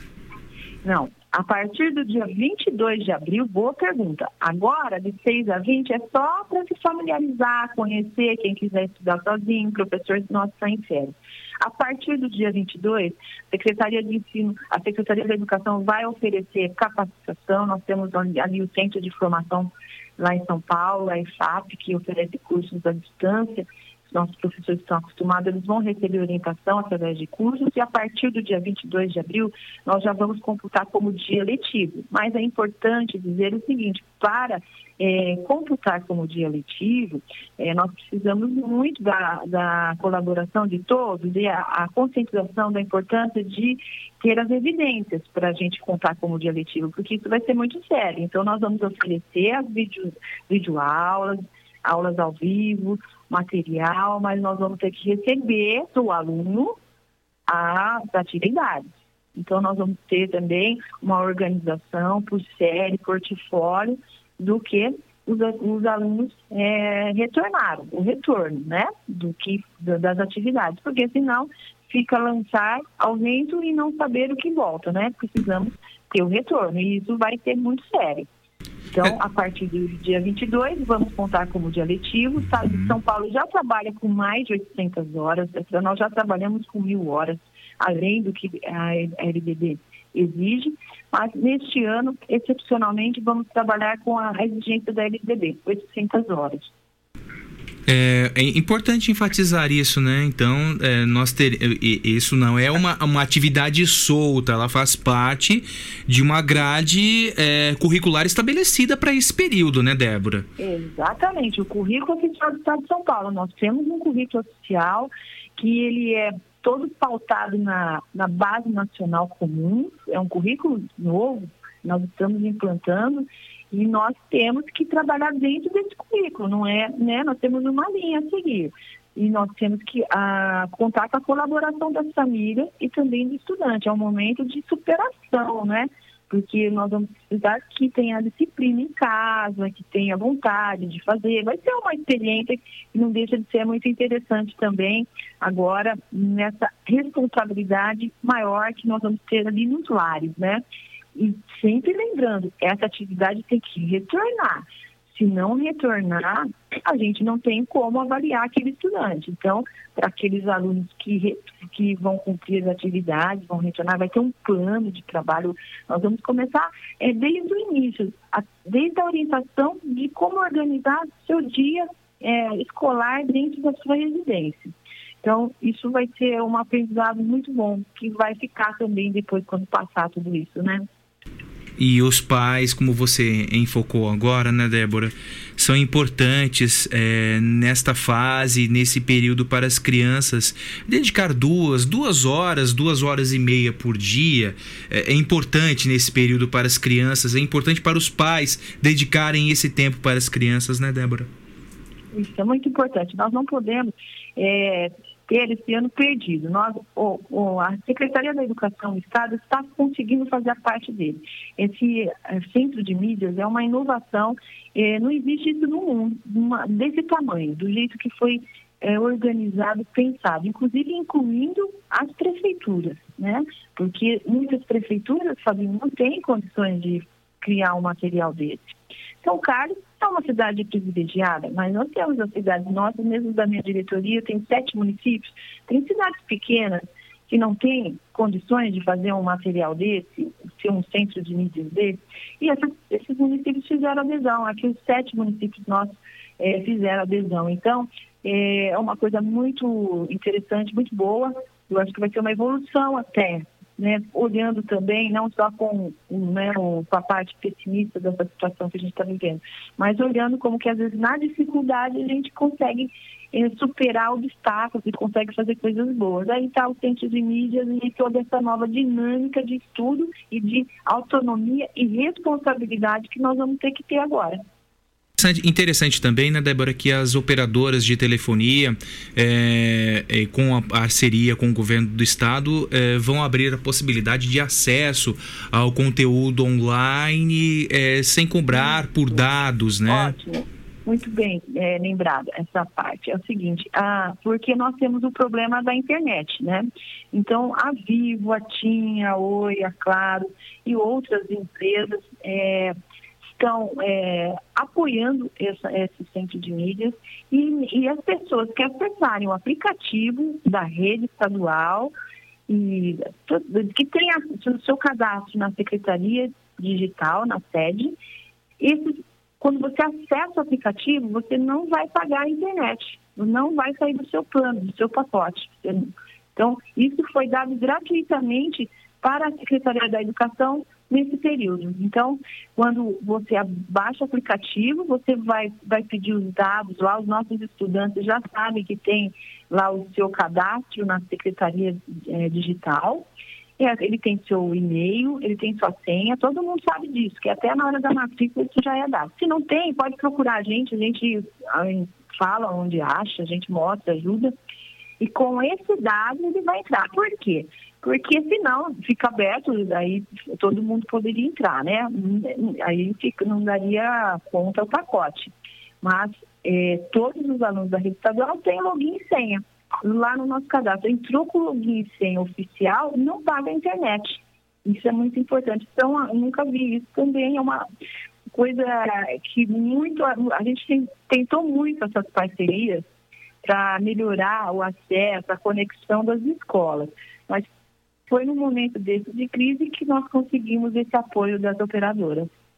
Uh, ô Débora, até para a gente atender aqui o nosso ouvinte, o João Vitor Corsi, é, como é que se chama o aplicativo para é, que os estudantes consigam acessar? É Centro de Mídias São Paulo. É, entra pela é, Play Store, para quem é Android, e iPhone entra na, na loja deles lá, do iPhone. É, Centro de Mídias SP. Eu tenho o um endereço aqui, é centro de mídia sp.educacal, né, sem os acentos, né, ponto .sp .gov.br. Centro de na Mídia loja, Quando você entra na loja, você já vai ver Centro de ah. Mídias SP, já aparece em azul, bem, você coloca lá e já, já puxa. Não tem segredo, né, Débora? Não tem segredo, Não tem né? Segredo. Não tem segredo. Ô, Débora... Tem que pôr o login e a senha da Secretaria Digital. Exato. Que o aluno, o estudante tem e a gente pode também é, disponibilizar para ele, ele pode procurar a escola, pode procurar a diretoria de ensino, a gente disponibiliza. Esse período agora é teste, dia 22, valendo, a partir do dia 22, valendo atividade de eletivo. Legal, Débora. Muito obrigado pela sua participação, pelos esclarecimentos e um bom dia para você, viu? Fabinho, só deixando aqui Claro. um recado para os ouvintes. Sem nós, dúvida. Nós, nós também estamos trabalhando com um- uma organização diferente. Então, tem o Fale Conosco, da Diretoria de Ensino, o site da Diretoria de Ensino. Pode entrar pelo Google Diretoria de Ensino, você já tem lá o site. Tem o Fale Conosco, tem nossos telefones. Então, a gente está atendendo muito pelo Fale Conosco. Então, as pessoas que puderem usar esse recurso, pode usar. E as pessoas que quiserem telefonar, a gente está atendendo essa semana das 10 às 16. Vamos aguardar a- o anúncio do governador para saber se a gente continua semana que vem nesse, nesse esquema ou se nós vamos voltar a trabalhar presencialmente normalmente. Eu estou com uma equipe trabalhando presencialmente, mas não estou atendendo presencialmente ao público. Estamos trabalhando interno. Repita as informações então, Débora, por gentileza. Então, para o público, eh, nós estamos atendendo das 10 da manhã às 16, pelo telefone 3362 4310. 3362 Também pelo Fale 4310. Conosco. Uhum. Que o Fale Conosco é muito sim, a gente está respondendo todo dia. Nós temos, montamos uma equipe lá para responder rápido. É, o Fale Conosco é no site mesmo da Diretoria de Ensino. Entra lá no site pelo Google Diretoria de Ensino, você já cai lá dentro, você já tem Fale Conosco. A gente já responde também. Até sexta-feira a gente está programado trabalhar desse jeito. Vamos aguardar ao anúncio do governador para saber se voltamos presencialmente ou não. Legal, Débora. Muito obrigado pela sua participação, pelas informações e um bom dia. Obrigada, Fabinho. Obrigada, Ney. Bom dia a todos. Bom, dia, bom dia. Conversamos com a Débora Costa Blanco, dirigente de ensino, para falar a respeito, falou a respeito do Centro de Mídia SP, que é um novo canal para que os alunos da rede estadual de ensino se, se atualizem, aliás, não se desatualizem nesse período de pandemia. A, a imprensa de São Paulo hoje traz a seguinte informação, viu, Ney? É, o governador deverá estender a quarentena no estado até o próximo dia 23 de abril. Esse é o anúncio que é, deve ocorrer hoje, meio-dia e meia, no Palácio dos Bandeirantes. A extensão do período de quarentena até 23 de abril. A informação que a imprensa traz hoje. Mais duas semanas, portanto, né? Exatamente. A Paula Martins escreve: é, Nossa, pulou tudo aqui agora, gente. É, Vamos voltar. Muitas mensagens, muitas mensagens mesmo. E obrigado pela audiência. Ah, me ajuda aí, Polidoro. Ah, as óticas precisam abrir também, porque o meu óculos tá. Tá um caos o meu óculos, por favor. É, é, é, aquela ótica, acho que eu vou levar naquela ótica ali mesmo. viu? Ó, Olha a situação do meu óculos, Ney Santos. Olha aqui. Esse também já era, né? me- Olha que situação tá meu óculos. E, e não levei a ótica porque ela tá fechada. Por isso que semana passada eu apareci sem óculos aqui a semana inteira. Meu óculos tá um caos. Mas eu não consigo ficar sem o óculos, né? Então me ajuda aí, Polidoro. Paula Martins, com relação às barbearias, se elas fossem liberadas, já imaginaram que os cabeleireiros também vão solicitar essa liberação? Olha, Paula, é, desde que haja critérios, é, aí os, os barbeiros e os cabeleireiros devem se programar. Atendimento a cada meia hora, a cada uma hora de cliente precisa também, né? é, se conscientizar a respeito das medidas sanitárias. Não encher uma barbearia de clientes, um salão de beleza de clientes. Não é bem assim, né?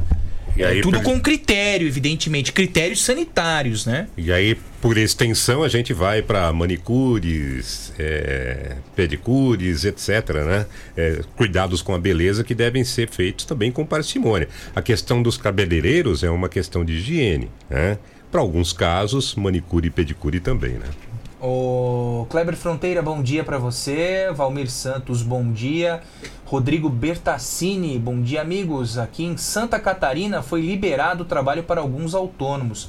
Aos poucos as atividades estão sendo liberadas. Por aqui, por aqui o frio está dando ar da graça. Previsão de 5 graus a partir de quarta-feira. Ótima semana. Ô Rodrigo, que inveja de você. Eu adoro frio, viu? Eu adoro frio. Ai que inveja. Ai que inveja. Fabinho, manda um abraço pra minha vozinha, Dona Natália. Dona Natália, bom dia. E o Maico, hein, Dona Natália? Tá fazendo as compras pra senhora aí? a senhora precisa ficar no isolamento social. E aí depende do netinho. Um abraço, dona Natália. Um abraço, Maicon. Tudo de bom para você. É, Paulo Alves, bom dia. Mas as pessoas do nosso estado não estão respeitando o isolamento social, tá certo? É, é Kleber. É, muitos estabelecimentos comerciais aí pisando na bola, viu? É, Jorge Wish, bom dia para você também, professor. Um abraço. Edinaldo, bom dia. Bom dia. Até dia 20 de abril, o governo estará considerando férias. Fala a respeito do Estado, né? É, nas escolas Antônio estaduais. Wilson escreve para meu óculos está terrível, Polidoro. Você acredita que com óculos eu não estou enxergando direito? Eita. Eu preciso de ótica, viu? Eu preciso da ótica urgente. A Sofia riscou meu óculos bom, rapaz. Ela acabou com a lente do meu óculos. Tomei um prejuízo de 400 reais. O que, que eu faço com a Sofia, hein? Tira da mesada dela. Tira da... Não, ela não tem mesada. É que o pai é burro mesmo, viu? O pai deixa no lugar acessível o óculos e aí paga pela irresponsabilidade. A Sofia não tem culpa. Quem tem culpa é o pai, que é um burro, né? Para 76%, as pessoas devem ficar em casa, diz o Datafolha. Ô Antônio Wilson, bom dia para você. É, o Elias questiona o Datafolha, né? Como chama o aplicativo para os estudantes? Centro de mídia sp.educacal.sp.gov.br. Bom dia, amigos da Pop. Parabéns pela ampla cobertura e qualidade das informações. Vamos juntos combater este vírus.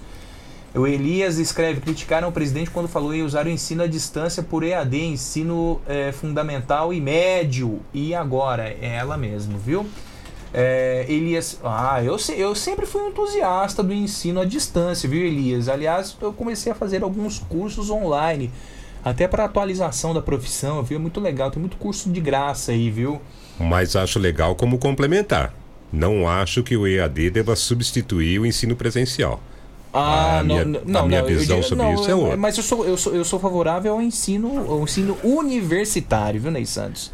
Ensino, o, o Também complementar, Fábio. Né? Eu acho que na totalidade eu, eu, eu- eu ainda é, não sou meio resistente a isso. Eu acho que o, o, o o presencial, né, onde você tem a presença do aluno em sala de aula junto com o professor, ainda é bastante interessante. Acredito sim no EAD como complementar, e até para algumas situações em que não é possível fazer o ensino presencial. Né? Mas substituição integral eu acredito que não é o momento, não. É, baixa aí, Polidoro. Me ajude aí, por gentileza.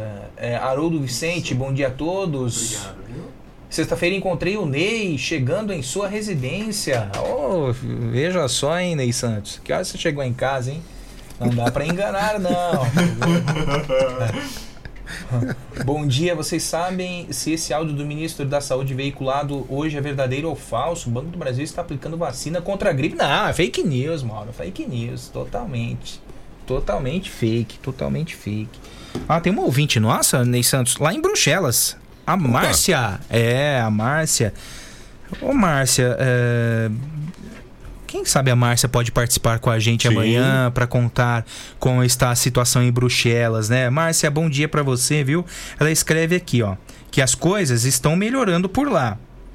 É, na quarta semana de confinamento. Lá em Bruxelas, eles estão na quarta semana de confinamento. E ontem ela disse que tiveram uma boa notícia: mais curados do que mortos. Mas a coisa é séria. Tenho amigas enfermeiras que me contaram a tristeza que elas têm passado nesses últimos dias. Não é uma simples gripe, não. É, lá em Bruxelas, ela passa aqui as informações: são 185 mortos hoje e 20 mil contaminados. Lembrando que a Bélgica. É, que a Bélgica. pe- Pedi aqui, viu, Polidoro? Bélgica. Na Bélgica são 11 milhões de habitantes. Menos que São Paulo. Menor que São Paulo. Verdade. Tem uma amiga no Rio de Janeiro que é médica, disse que está recebendo muitas pessoas queimadas. Paus passam álcool em gel e vão cozinhar. Álcool em gel. É, é, hum, é, ela fala é, a 70%. A 70% álcool Pega em gel fogo. pega fogo. Sim. Pega fogo. Combustível. Pega fogo. 1.632 mortos no total lá na Bélgica, escreve a Marcinha. Ô Marcinha, quem sabe a gente coloca a Marcinha amanhã para participar conosco, né? Nesse momento, Ney Santos, nós estamos em contato com a professora Alexandra Ivo de Medeiros. Ela é professora da Faculdade de Ciências Farmacêuticas da Unesp de Araraquara.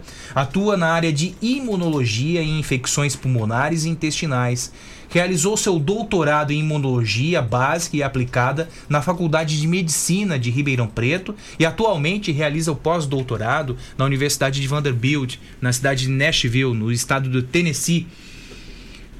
Alexandra, bom dia. Muito obrigado pela sua participação aqui conosco no Jornal da Pop.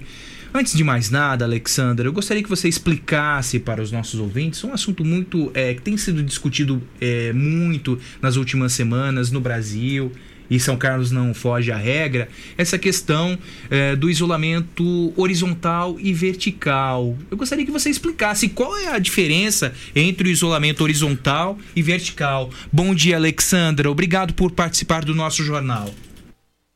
Bom dia, Fábio. Um prazer é, falar com os seus ouvintes, é, contar um pouco como está a situação por aqui. Pode me chamar de Alexandre, viu, Fábio?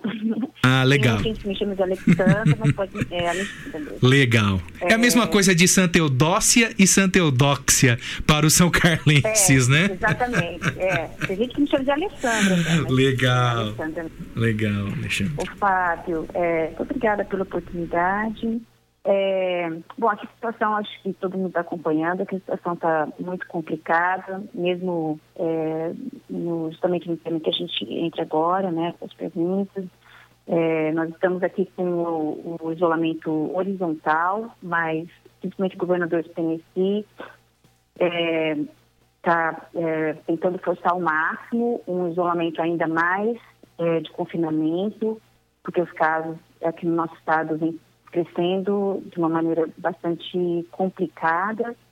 Então, é, já dando sequência à tua pergunta, é, o isolamento, a diferença entre o isolamento vertical e horizontal seria basicamente, acho que agora as pessoas já estão acho que mais familiarizadas, né, pelo quanto a mídia vem trazendo essa defini essas definições, as diferenças. Então, o, o isolamento horizontal seria o mesmo em que tanto o Brasil como a grande parte do, dos outros países, né, e aqui nos Estados Unidos também não é diferente, é que onde só permanecem então as atividades essenciais, né, é, então, supermercados, farmácias, hospitais, serviços minerários, postos de gasolina, então assim, uma situação muito parecida com o Brasil. Alguns países, por exemplo, nos Estados Unidos, eles estão forçando o isolamento ainda mais, então a gente pode fazer ainda algumas caminhadas, mas Sexta-feira, o governador aqui de Tennessee é, tá, fechou todos os parques federais, é, ainda os, os, municipais estão abertos. E o isolamento vertical, que é um isolamento que vem sendo bastante discutido aí no nosso país, né, que eu venho acompanhando, que seria então o isolamento de pessoas é, que são vulneráveis, né, ou mais suscetíveis e que possui algum tipo de comorbidade, né, doenças crônicas, é, doenças cardíacas, obesos, né, com índice de massa corpórea que eles indicam acima de 40, pacientes com tratamento de câncer, ou seja, isolar quem é, tem a, a, a, vulnerabilidade. Então, essa basicamente são essas as diferenças entre os dois tipos de isolamento. Mas nenhum país ainda teve a coragem porque é tudo muito assustador em tentar um isolamento vertical. Alguns poucos países na Europa é, têm algo parecido, mas todo mundo que tenta volta atrás e, e volta para o isolamento horizontal. Alexandra, bom dia, tudo bem? Bom dia. É, é, Alexandra, é, as pessoas que, que são suspeitas, né, ou que têm os sintomas, é, são isoladas por 14 dias, né? A quarentena é feita é, em 14 dias. Por que esse período? É, esse período, basicamente, apesar de dar quarentena, todo mundo acho que tinha em mente os 40 dias, né? Isso não é verdade, se aplica para cada pandemia ou epidemia, né? É, tem as, é, tá, tá totalmente relacionado com o tempo de incubação ou que um indivíduo, ao ser infectado, pode manifestar sintomas às vezes não, porque essa doença ela traz um, um, uma pequena porcentagem de pacientes assintomáticos, mas é o tempo médio e que durante o estudo, quando surge uma epidemia, é, eles constatam quando uma pessoa provavelmente teve contato com alguém doente, que ficou doente, até quando ela começou a manifestar os sintomas. Então, até 14 dias, normalmente as pessoas já manifestaram, vão, vão manifestar os sintomas é, a partir do dia que ela entrou em contato com alguém que ficou doente. Então, Agora... No caso do coronavírus, 14 dias. Agora, Alexandra, é, há muita dúvida em relação à permanência do vírus em superfícies como plástico, papelão, metal. O que você pode dizer a respeito disso para os nossos ouvintes? É, é essa informação é uma informação importante e assim, né, como todas as outras, que por ser um vírus que a gente, que nós não conhecemos, é algo que todo dia traz um pouco de susto, né? Um pouco de ansiedade, porque surgem novos estudos, é uma quantidade imensa de estudos que saem todos os dias, muito difícil, inclusive, de acompanhar. E esse foi um estudo que saiu, acho que agora já quase 15 dias atrás, mas que trouxe bastante preocupação, porque é um vírus que consegue, permanece né, em superfícies estéreis, né, então, quando, é, é, é inertes, desculpa, não são estéreis, inertes, né, é, que é, seria, então, o que significa isso? É, superfícies de contato, né? Então, nesse estudo, eles mostram que, principalmente plástico, é um material que ele pode permanecer até três dias, né?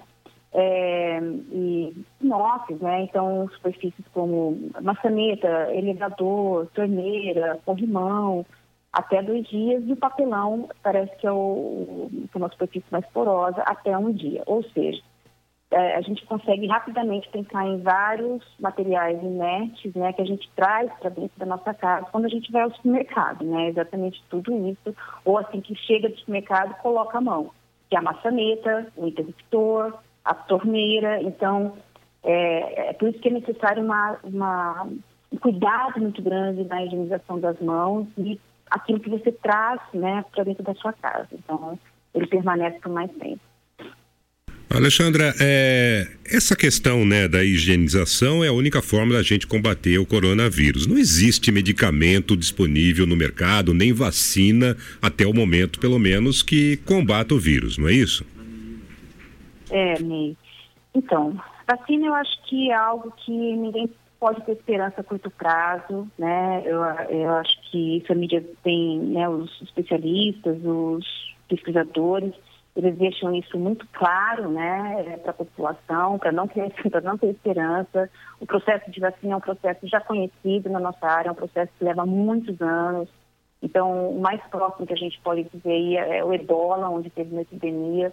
É, a, primeira, a primeira epidemia foi em 94, a segunda, e foi uma epidemia muito complicada, matou muita gente, foi em 2014, 2015, e a vacina só, só, só surgiu né, é, com, uma bastante, uma eficácia bastante robusta há cinco anos atrás, né? É, desculpa, no final de 2019, né? Então, ou seja, pelo menos de 14 a é, cinco anos, pensando na última epidemia na África, então agora a gente tem uma vacina.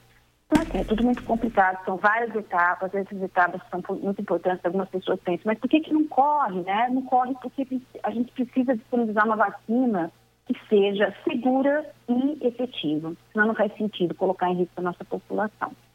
Mas em relação, dando já para o medicamento, que é a grande aposta, né, a grande esperança, homem, é, eu acho que todo mundo agora conhece a cloroquina, apesar de ela existir há muitos anos no nosso país, para o tratamento da malária e de doenças reumáticas, né? É, então, tem a cloroquina, a hidroxicloroquina, que é um, um análogo, né? Ou é uma versão menos tóxica, né? É, que é a hidroxicloroquina, que no Brasil, eu acho que, é, pelo que eu tenho lido, é o que mais, até pela disponibilidade do medicamento, pelo que entendi, o Exército está ajudando, inclusive, na produção da cloroquina, pelo que entendi, mas vai iniciar a cloroquina também. Então, em relação às, às drogas disponíveis, é, então, acho que no Brasil são essas duas que é, a força-tarefa vem sendo realmente desempenhada no sentido de uma possibilidade de tratamento. Tem vários estudos sendo conduzidos aqui nos Estados Unidos, em todo o mundo, eu diria. É, E ainda não dá para saber, né? Eu sei que é uma esperança, eu adoraria, eu mais do que ninguém, né, tem meus familiares aí, eu adoraria que uma droga que já tem disponível no Brasil, é, que ela fosse promissora, mas é, alguns dados são animadores, outros nem tanto. É, então, ainda, ainda né, a Anvisa tá, já, já, autorizou o uso desse medicamento em vários hospitais, né? Ela vem, né, o Albert Einstein é um que ela coloca na página dela. Mas ainda é um medicamento, a gente, não é porque a gente né, querer que dê, que dê certo não, não, não significa que vai dar certo, né? E por isso que a Anvisa pede, assim como as agências aqui dos Estados Unidos, que os estudos, que os estudos sejam bem controlados, né? Ela coloca, um, inclusive, todo um protocolo que deve ser seguido para contribuir, inclusive, com esses estudos. Mas, desculpa, eu vou me estender um pouco mais nesse tema. Não, fique à vontade, Alexandre. Alexandre. Porque eu acho que eu quando uma pessoa fala que não tem vacina, todo mundo quer saber, tá bom, quem vai salvar, o que vai salvar, o que, que vai nos salvar, né? Mas eu acho que vale a pena é, só falar um pouco mais sobre as opções de tratamento. Aqui nos Estados Unidos, é, aí no Brasil, eu não, eu não, pelo menos na Visa, não tem nenhuma descrição sobre a utilização, mas aqui nos Estados Unidos, é, eles estão optando, né? A gente tem é, disponível no mercado, há disponível no mercado alguns antivirais, né, que aqui nos Estados Unidos eles estão fazendo uma força-tarefa junto com a cloroquina com a hidroxicloroquina, né, principalmente, mas tem um medicamento antiviral que é, vou falar o nome, mas isso não é importante, Remdesivir, que ele, ele tem vários estudos sendo conduzidos. Eu contei, eu vi hoje, são três estudos clínicos sendo conduzidos com esse mesmo medicamento. Com, ele foi utilizado na epidemia do ebola. E, e os resultados, tanto in vitro como em animais, mostram-se bastante promissores. Junto com eles são associados outros, outros, outros dois antivirais, que eles, na verdade, são utilizados já no tratamento para HIV. É, eles é, tem, parece que tem alguma efetividade né, para HIV, mas eles estão sendo associados com esse outro que é para o ebola. Então, isso também, óbvio que dá uma esperança muito grande, porque são medicamentos já disponíveis, né? Então, a melhor coisa agora seria utilizar os medicamentos já disponíveis. E, e por último, né, mas não menos importante, e nesse momento é o que, ao que tudo indica, parece salvar a vida de muita gente que está para morrer, que é, acho que, é, é, acho que algumas pessoas já ouviram falar, eu acho que no jornal, parece que minha mãe me falou que ontem no, no foi domingo, no Fantástico, acho que falou isso, falou sobre esse, essa opção de tratamento, que é a transferência de plasma, né, que é a parte líquida do nosso sangue, para quem né, não tem esse conhecimento. Então, é onde é, os nossos anticorpos, né, que são moléculas super importantes para a defesa, né, é, contra diferentes micro-organismos, eles ficam né, no nosso sangue, então, imersos nesse plasma, né? Então, a ideia, né, isso já é um protocolo utilizado para várias outras doenças. Então, é, o, o, bom é, nós, já há um domínio dos profissionais da saúde, né, dos médicos, para utilizar esse tratamento, que é o, eles chamam de plasmaférese, mas para ficar mais fácil, é o plasma convalescente. Ou seja, resumindo, uma pessoa, ela se recupera, esse plasma dela, né, então, retira-se o sangue, pega-se apenas, apenas essa parte líquida, que seria o plasma, e daí então transfere para uma pessoa. E nesse momento a utilização é prioritária para os pacientes que estão correndo risco de morte, ou seja, já estão com respirador, já, ele já tá, ele foi submetido a respiradores, né? E já está numa fase bem complicada, é, severa, de muito de, é, agressiva a quase severa, numa situação de quase morte, então. Mas... E esses resultados parecem ser animadores. Né?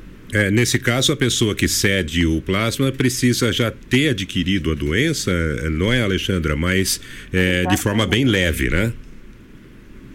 É, eles falam que é o mild, né? Que é o que é, é um, não, não tão agressivo, né? Não tão agressivo, principalmente aquela pessoa que sobreviveu, é, não foi totalmente assintomática. Eles fazem hoje numa situação dessa não dá para fazer um estudo, né? Nos países onde, né? No meio de uma pandemia.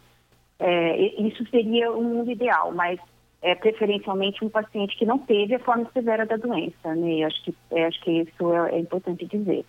É, mas é o plasma, né? Seria quase um paciente salvando o outro, né? Então é uma proposta muito interessante e, e a gente já sabe que isso funciona para várias doenças e foi usado no ebola, então não surgiu do nada, porque tem pessoas que falam assim, ah, mas a gente, não, não surgiu do nada, isso já foi usado em uma epidemia de ebola, é, já vem sendo, é, no começo, até HIV, era uma das propostas, né, isso numa fase bem complicada também da, da epidemia, então isso já é algo utilizado e bastante promissor, tem, parece que é bastante promissor, né, tem alguns problemas porque tem sido do mesmo tipo sanguíneo, mas é, ainda não se sabe exatamente quantos pacientes, quanto um paciente pode salvar. Alguns falam um, um para quatro. Então, ainda tem algumas, alguns protocolos a serem vencidos, né? Mas é bastante promissor. Alexandre, algumas pessoas têm dito que é, o vírus deve se comportar diferentemente no Brasil do que em alguns países da Europa e até aí nos Estados Unidos, uhum. por conta da questão temperatura, né, da questão clima. É, ao mesmo tempo, há aqui uma preocupação porque vai começar a esfriar aqui no Brasil, né? O nosso ouvinte já uhum. deu aí notícias de que em Santa Catarina tem previsão de 5 graus para essa semana. É, como é que se comporta o vírus em relação à temperatura? É. A gente, a gente sabe muito pouco sobre esse vírus, né, Ney? Então, é, de uma maneira geral, então essa eu vou, vou usar no passado, é, eu acho que era, era uma esperança, porque pelo menos no que eu venho acompanhando dos casos no Nordeste, isso, né, que é onde as regiões que nós pensaríamos, nossa, é o lugar mais quente do Brasil, Norte Nordeste. E nós temos casos assim, chega a alguns é, locais que, se não me engano, chega a quase 16%, 10%, ou seja, isso não vem sendo, né, infelizmente, é, a coisa parece que para esse vírus a temperatura não está ajudando muito. E com esse agravante que você colocou, né? Eu, é, a gente começa agora com o inverno no Brasil, então eu acho que existe alguma esperança, mas os dados ontem eu fiquei um pouco assustada com a rapidez que a, a letalidade desse vírus tem realmente é, se mostrando no Brasil. Então, a gente tinha espera... tem, tem ainda alguma esperança, mas com o inverno chegando, eu acho que essa esperança vai diminuindo, né? Eu acho que a gente tem que ficar atento a isso. Alexandra, o vírus pode ser disseminado pela ingestão de alimentos?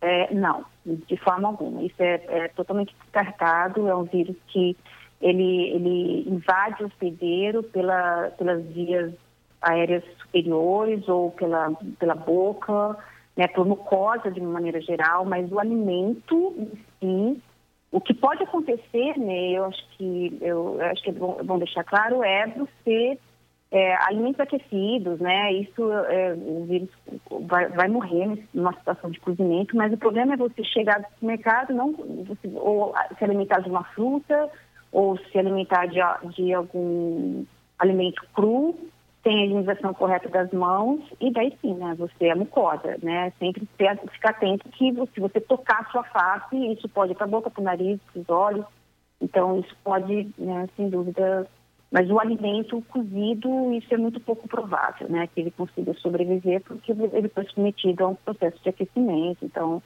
mas ele, ele, a entrada dele pela mucosa é sem dúvida, por isso a importância de não tocar a face, né. É, e a, ainda com relação à cloroquina, é, Alexandra, existem, uh, uh, uh, existem estudos em pacientes é, no tratamento aqui no Brasil? Isso a imprensa tem divulgado constantemente. O que, qual a avaliação desses, é, de, desse tratamento e desses estudos? Como você avalia isso aí em Tennessee? Então, é, né, a Anvisa, a, ela, eu olhei o site, acho que ela fez uma nova publicação, agora há, há, três dias atrás. A semana passada ela já tinha autorizado, né, é, que os estudos clínicos, alguns estudos clínicos, então o estudo clínico que eu sei em relação a, a, a, a na verdade, sempre há associação com antibiótico, né? É, na grande maioria das vezes ele, ele vem sendo associado com a azitromicina, porque o paciente normalmente já desenvolve uma pneumonia. Então, no Brasil, o estudo que eu sei que está sendo conduzido, né? Então, a, os hospitais que querem utilizar esse, protocolo, alguns estudos clínicos, portanto, controlados. O Albert Einstein é um que está liderando essa pesquisa no Brasil, né, com autorização da Anvisa. Agora, é, os outros outros hospitais, né, o que a Anvisa coloca, se for utilizado, que seja tudo muito bem controlado, mas autorizado pela Anvisa. Na página da Anvisa é o Albert Einstein, que vem fazendo um estudo bastante robusto e que talvez tenha uma, né, a gente logo logo tem uma, vai ter uma resposta aí. Mas eles, eles colocam os protocolos de tratamento, inclusive dos, dos médicos que é, decidirem a utilização. Né? Então a Anvisa está acompanhando de perto essa, esses estudos que estão produzidos no Brasil em relação à cloroquina e hidroxicloroquina. Alexandra, agora há pouco você disse que, uh, na verdade, se conhece ainda muito pouco sobre o vírus, né? Mas é possível determinar já a origem do Covid-19? Ainda é, tem, ainda os estudos ainda é, estão correndo, né? Mas é, é, existem dois trabalhos de revistas que são muito respeitadas na, na academia. Então, assim, a, a origem provável né, é que então o reservatório natural é o, é o morcego. No início, né, surgiu uma discussão que talvez alguém comeu morcego, mas não, né? Então tem um hospedeiro intermediário, uma doença zoonótica, né? Então, é adquirida pelos animais, nesse caso, é, o morcego acaba sendo o reservatório, mas o que indica, nessa, numa feira livre, né? Nessa feira livre, é, havia um outro animal, que é o pangolim, que parece o nosso tatu-bola, né? É, na hora que você... Nossa, parece o nosso tatu-bola. Não é o tatu-bola, mas o que é mais próximo que a gente consegue visualizar desse animal é um tatu-bola, e foi detectado esse vírus no pulmão desse pangolim. Então, é, ao que tudo indica, o pangolim é o que provavelmente fez a transmissão para o homem o vírus se adaptou muito bem. Então, e daí sim estabeleceu então a infecção em humanos. Então, é vírus pangolim, pangolim, ao que tudo indica, para o homem. E isso então fez com que essa doença virasse essa loucura, né? Que é essa pandemia que a gente Hum, é, nunca, já, já, nós já enfrentamos outras pandemias, né?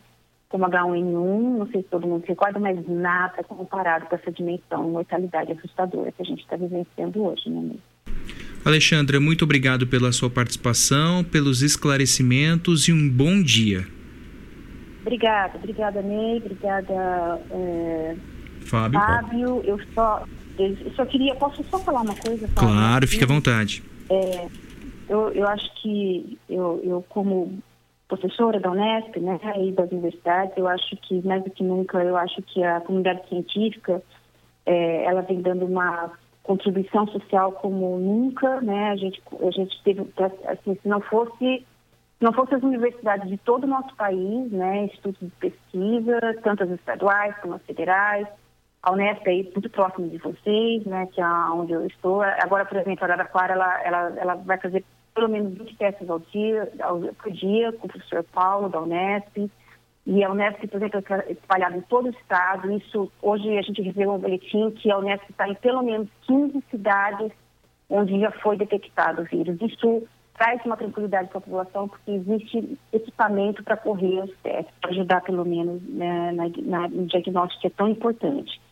E assim, a Unicamp, né, fazendo trabalho maravilhoso, a Fiocruz, as federais, né, a gente tem a Federal de São Carlos aí, que provavelmente tem contribuído também de uma maneira muito importante. Então, assim, é, isso, isso a gente traz um grande aprendizado de estudo, né, Ney e Fábio, em que a pesquisa precisa ser incentivada, porque numa situação como essa, são os pesquisadores que dominam técnicas, que nesse caso o diagnóstico é uma técnica molecular, e só um país que acredita na ciência consegue sair de uma dessas. Tá bom, Fábio Ney? Obrigado. Essa mensagem. Então a gente precisa do apoio da população. Sem dúvida, sem dúvida nenhuma, Alexandra. Bom dia, obrigado pela sua participação. Bom dia. 8h37, obrigado Alexandra. Agora 8h37, já reparou como nossa memória traz o perfume de certos lugares, de pessoas queridas e de momentos especiais, cheiros que nos acolhem, o cheiro da casa da mãe, da avó, o cheiro especial da infância. A Avatinha é especialista em cosméticos carregados de aromas que provocam boas sensações. São mais de 450 itens, entre difusores, perfumes para interiores, hidratantes, esfoliantes, sabonetes sabonetes, colônias, dentre outros produtos focados no bem-estar. Todos esses perfumes gostosos que preenchem o ambiente e as lembranças sem agredir o olfato de ninguém. A Avatim está com as, as portas fechadas em função do decreto municipal número 140, estabelecido pelo prefeito Ayrton Garcia, mas atende você pelo WhatsApp 99321 0403 99321 0403 com entrega em domicílio para maior conforto e segurança de todos. 99321 0403 Avatim. Agora 8h38, Ney Santos. Passa o recado. Passo o recado para você que está a, em busca de um sonho e o sonho é o seu imóvel, a sua casa própria, o lugar onde você sempre quis morar. Realize esse sonho com segurança, com quem faz negócios com transparência e oferece para você as melhores opções do mercado. Eu estou falando da J Martins Imóveis, que quer fazer a seguinte oferta a você. Você entra com o seu sonho, o sonho de morar no lugar onde você sempre quis ou de investir num bom imóvel e a J Martins entra com a chave. É uma empresa que atua mais de 20 anos no mercado e está disposta a te ajudar nessa grande conquista para você e sua família. Imobiliária J Martins. Vá até lá e preocupe-se apenas em sonhar, porque a realização é com a equipe super especializada da J Martins. J Martins está nas redes sociais jmartinssaocarlos.com.br ou faça uma visita na rua Orlando Damiano 2335 no centro. Ao telefone para contato 3372 0281 33720281 ou ainda o WhatsApp 99798 3334 99798 3334 J Martins Imóveis. 20 para as 9.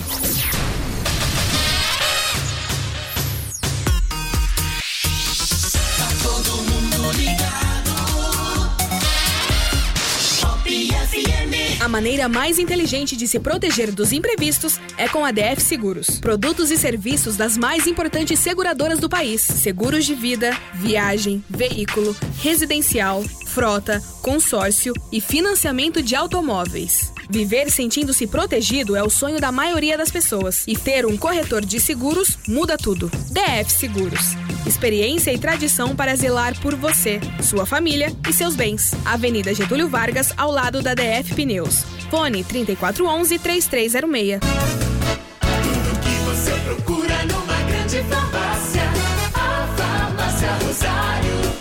Farmácia Rosário. É barato, é Rosário. Atendendo toda a região. Os melhores preços, as melhores promoções. Rosário, você conhece, você confia. É barato, é Rosário. Farmácia Rosário.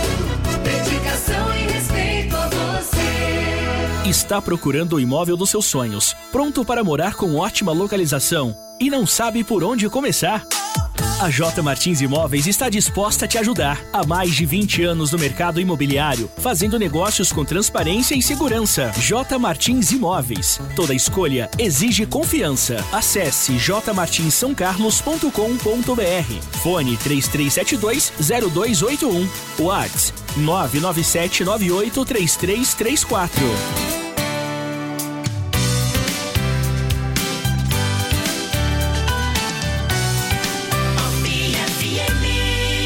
Uma das informações científicas mais recentes sobre a Covid-19, sustentada por pesquisadores, é que a vitamina D é uma aliada importante contra a doença.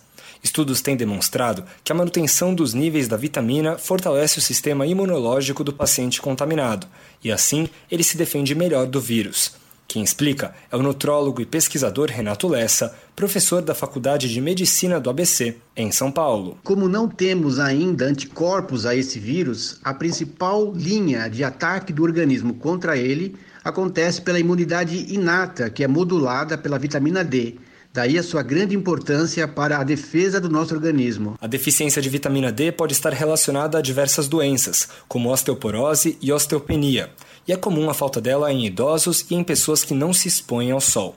Essa vitamina pode ser obtida pela ingestão de alguns alimentos, como ovos, cogumelos e peixes gordurosos. mas nem sempre essas opções são suficientes para dar ao corpo a quantidade necessária da vitamina. O Dr. Renato explica que também se obtém vitamina D pela exposição ao sol, por pelo menos 15 minutos ao dia, de preferência entre as 10 da manhã e as 2 da tarde. Para aqueles casos em que a combinação de exposição solar e alimentação não é suficiente, é possível sim fazer uso de suplementos de vitamina D, a partir da recomendação médica, a fim de fazer uma reposição ou até mesmo a manutenção dos índices ótimos dessa vitamina no organismo. Vale esclarecer que não há nenhuma evidência científica de que a vitamina D evite a contaminação pelo coronavírus e nem que ela cure a Covid-19. Para todas as situações, converse com seu médico. Agência Rádio Web de São Paulo, Breno Zonta. Você está ouvindo Jornal da Pop FM. Alô, Carlão da Guarda, um abraço para você, querido. Bom dia, boa segunda-feira. É, eu passo um recado, é, um recado fundamental é, da, da Imobiliária Cardinale, que em parceria com a CISC, fez o cadastramento, gente, é, de 100 famílias, isso mesmo, 100 famílias da região do Jardim Zavaglia para distribuição de cestas básicas. Entretanto, faltam cestas básicas para contemplar todas as famílias. Tá? Estão faltando algumas é, cestas básicas para completar a distribuição desses produtos para a região do Jardim Zavaglia. Então, nesse momento, a Imobiliária Cardinale, a CISC, nós aqui da POP, é, pedimos encarecidamente a você, se puder doar alimentos, e até mesmo uma cesta básica para a distribuição ao Jardim Zavaglia, é, a Imobiliária Cardinale que é, ancora essa campanha agradece. O centro de distribuição funciona de 9 da manhã às 2 da tarde na Avenida Trabalhador São Carlense 2001, em frente à USP, na sede da Imobiliária Cardinale. Não tem como errar. Então, se você puder doar uma cesta de alimentos para a Imobiliária Cardinale, isso é, vai ajudar uma das famílias do Jardim Zavaglia, que é uma das regiões periféricas de São Carlos que é, padece nesse período de coronavírus. Muitos profissionais autônomos precisam da ajuda da população nesse momento, tá certo? Agora são 8 horas, 8 horas e 45 minutos na Pop.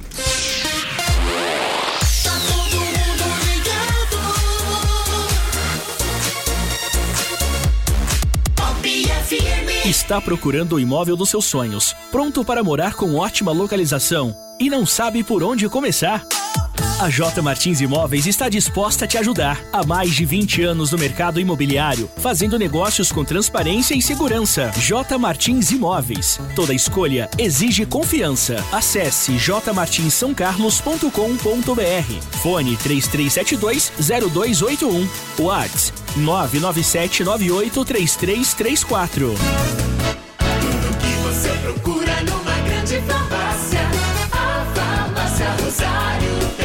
Farmácia Rosário. É barato, é Rosário. Atendendo toda a região. Os melhores preços, as melhores promoções. Rosário. Você conhece, você confia. É barato, é Rosário.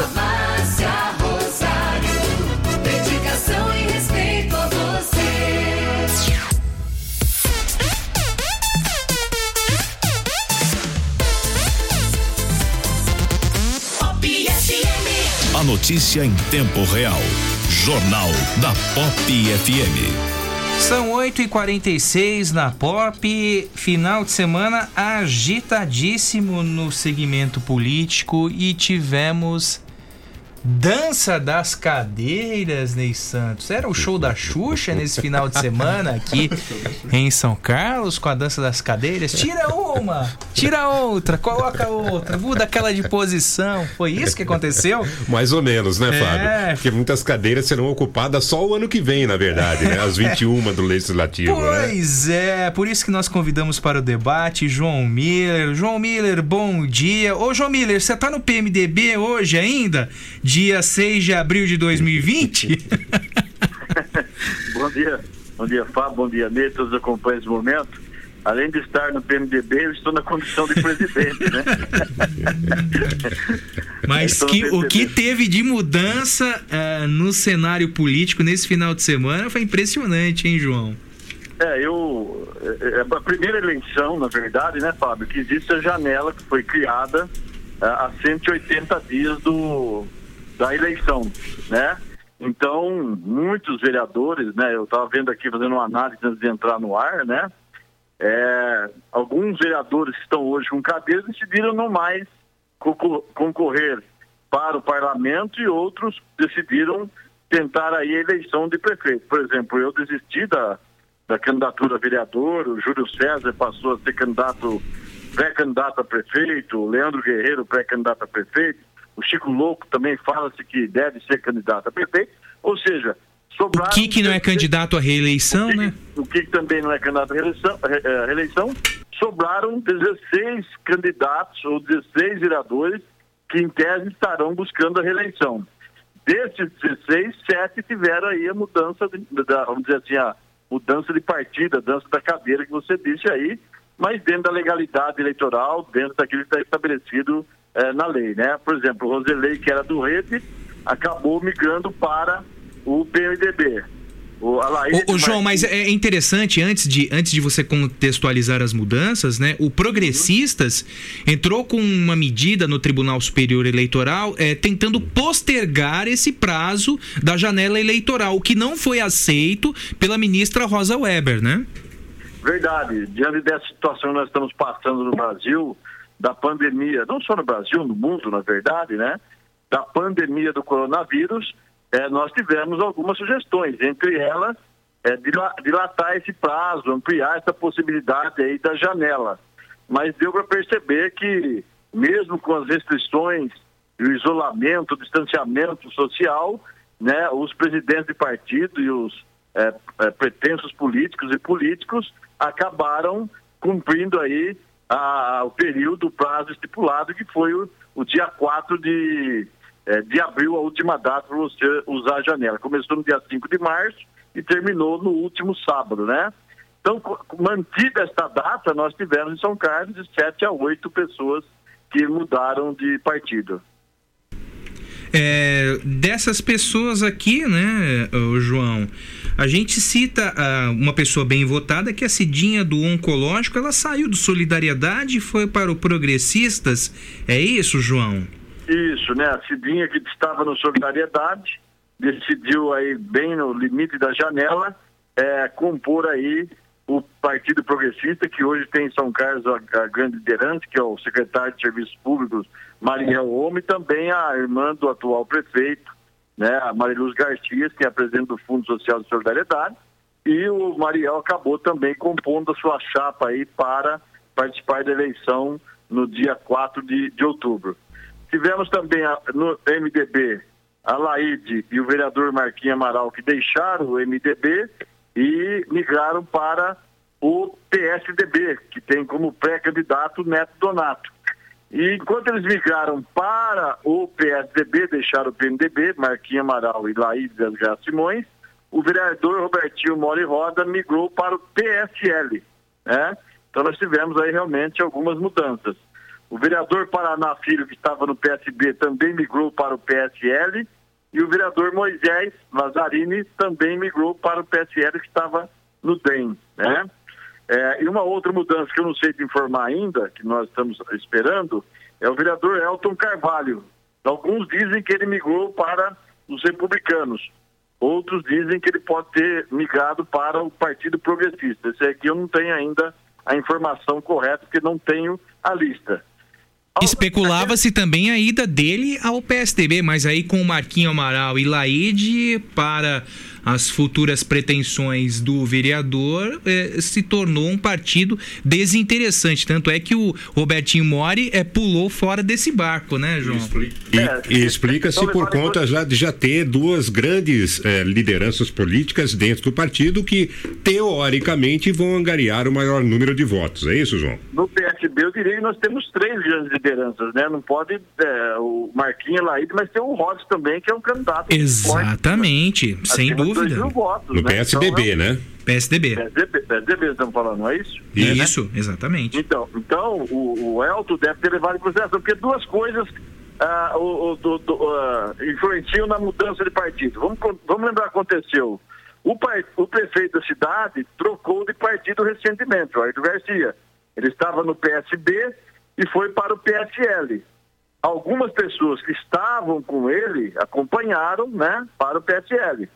O Neto Donato, que era do MDB, migrou para pré-candidato a prefeito, migrou para o PSDB e alguns vereadores acompanharam o seu projeto, a sua candidatura. Então isso é uma coisa. A segunda é que quem já está com o mandato, ele faz uma análise de qual o partido que lhe daria mais chance de uma reeleição. Então, certamente, o, o Elton Carvalho deve, deve ter estudado aí em qual partido ele teria mais condições de reeleição. Eu, esse eu não sei ainda se ele foi para o- os republicanos ou se ele foi para o progressista, né? Vamos aguardar para ter essa informação. Mas que se mantiveram no mesmo partido, eu fiz uma listinha aqui, o Lucão, o Vitinho Matheus, o Rod, o Dimitri, o Sérgio Rocha, o Malabim, o Pose, o Edson Ferreira e o vereador Azuaite, né? Então, O Lucão que era uma incógnita, né? O presidente da Câmara Municipal. Talvez disse- a maior expectativa aí se Exatamente. mudasse, se mudaria ou não de partido. Porque né, num João? determinado momento ele disse que estaria no projeto político do eh, pré-candidato Neto Donato. Depois eh, houve um desgaste político em torno eh, dos apoiadores de Neto com a ex-presidente do PSDB, Viviane Tiberti, que foi para o PL, o Partido Liberal de Júlio César. Veja só como as cadeiras se movimentaram neste final de semana. E, e agora, e o Lucão permanece no MDB agora no projeto do atual prefeito Ayrton Garcia, né, João? Acho que além desses dois fatos que você colocou, nós tivemos um problema também quando o Lucão esteve em São Paulo, lá no. Marco Vignoli, bem lembrado. Isso, bem né? Eu, lembrado. estava, eu estava presente, né? Quando nós fomos reivindicar recursos para o combate às enchentes em São Carlos, ali no dia 6 de janeiro, se eu não me engano, e o, o Vignoli, que é secretário do governador Dória, não teve uma boa, vamos dizer assim, um bom, bom tratamento, né? O Lucão esperava um tratamento diferenciado para a cidade de São Carlos. E ele cobrou isso do Vignoli, e o Vignoli, né, a forma como ele se dirigiu ao Lucão não foi uma forma é, muito republicana, né?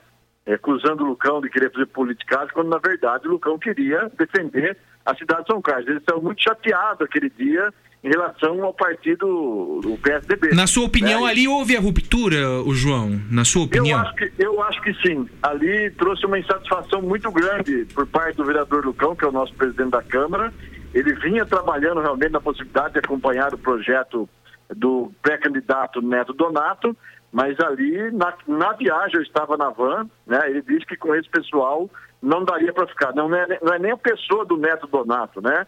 Ele disse que o pessoal é, de São Paulo, Vinholi, em tese o PSDB, né? E ele acabou aí decidindo ficar no PMDB, deve ter feito uma análise também da chapa do PMDB, que é uma chapa competitiva, uma chapa interessante, com candidatos com muita chance de eleição também, né? O PMDB trouxe aí três médicos para sua chapa, né? Com, com po- possibilidade de boa votação, doutor Cláudio Simas, né? doutor Adriano Marinovic também está. Então, eh, formou-se uma chapa interessante ali com a presença dele, do Roselei e também do Ditinho, que já são vereadores. O né? Marinovic, se não me engano, ele ocupou um, um cargo de direção na, eh, eh, na Secretaria de Saúde, na, na administração do Barba, foi diretor, isso? ele Isso, ele foi diretor, e Diretor de chegou a ficar algum. É, ele, foi, ele foi diretor na área de saúde e acabou ficando alguns dias, né? Como secretário, inclusive, né? Num período lá de, de afastamento, de férias de alguém. Ele ficou um belo quadro, uma excelente pessoa, né? É uma filiação que foi feita também na, na sexta-feira, no dia 3, né? Na véspera ali de, de- do limite de novas filiações mas que foi muito satisfatório para todos nós e gostamos dele, não só como possível vereador, mas também como ser humano que é, né? Só se houve elogios em relação ao doutor Adriano Marinovic. E alguns vereadores eh, que atuaram na eh, Câmara na legislação passada tentam retornar ao posto. Né? O Catarino tá- foi para o PSL, o Delvin permaneceu no Solidariedade, o Freire está no Solidariedade. Eh, o Lineu Navarro permaneceu no PDT, Maurício Ortega está no PT, Navarro, é, PT. PT, desculpe, desculpe, PT.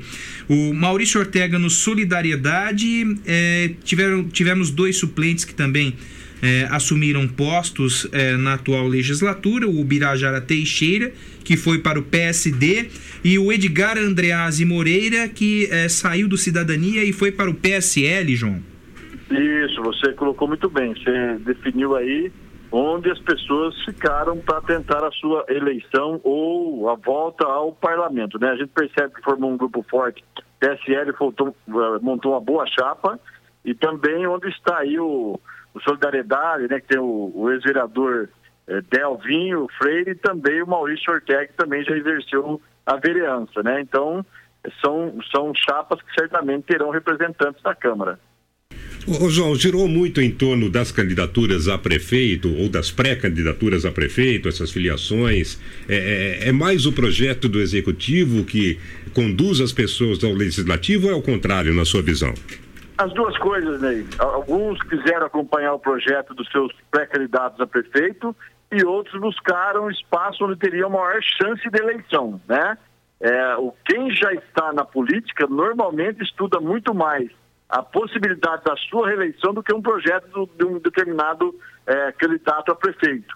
Os iniciantes, normalmente, aqueles que estão saindo pela primeira vez, esses muitas vezes se identificam um pré-candidato a prefeito. Falam, eu quero ir com um X e não quero ir com Y, né?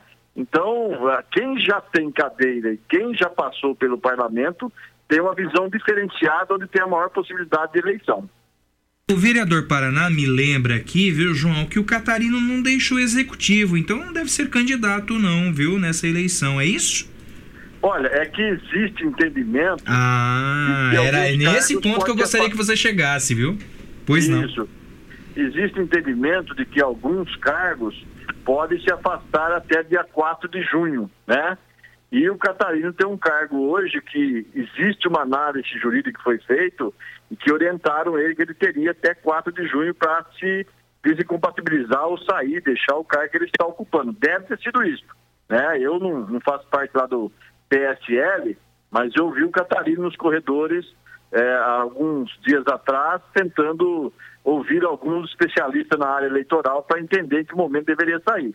Ju, ju, justa, é, eu, eu, conversei várias vezes com o ex-vereador Catarino e a intenção dele é, era ser candidato mesmo, viu, João?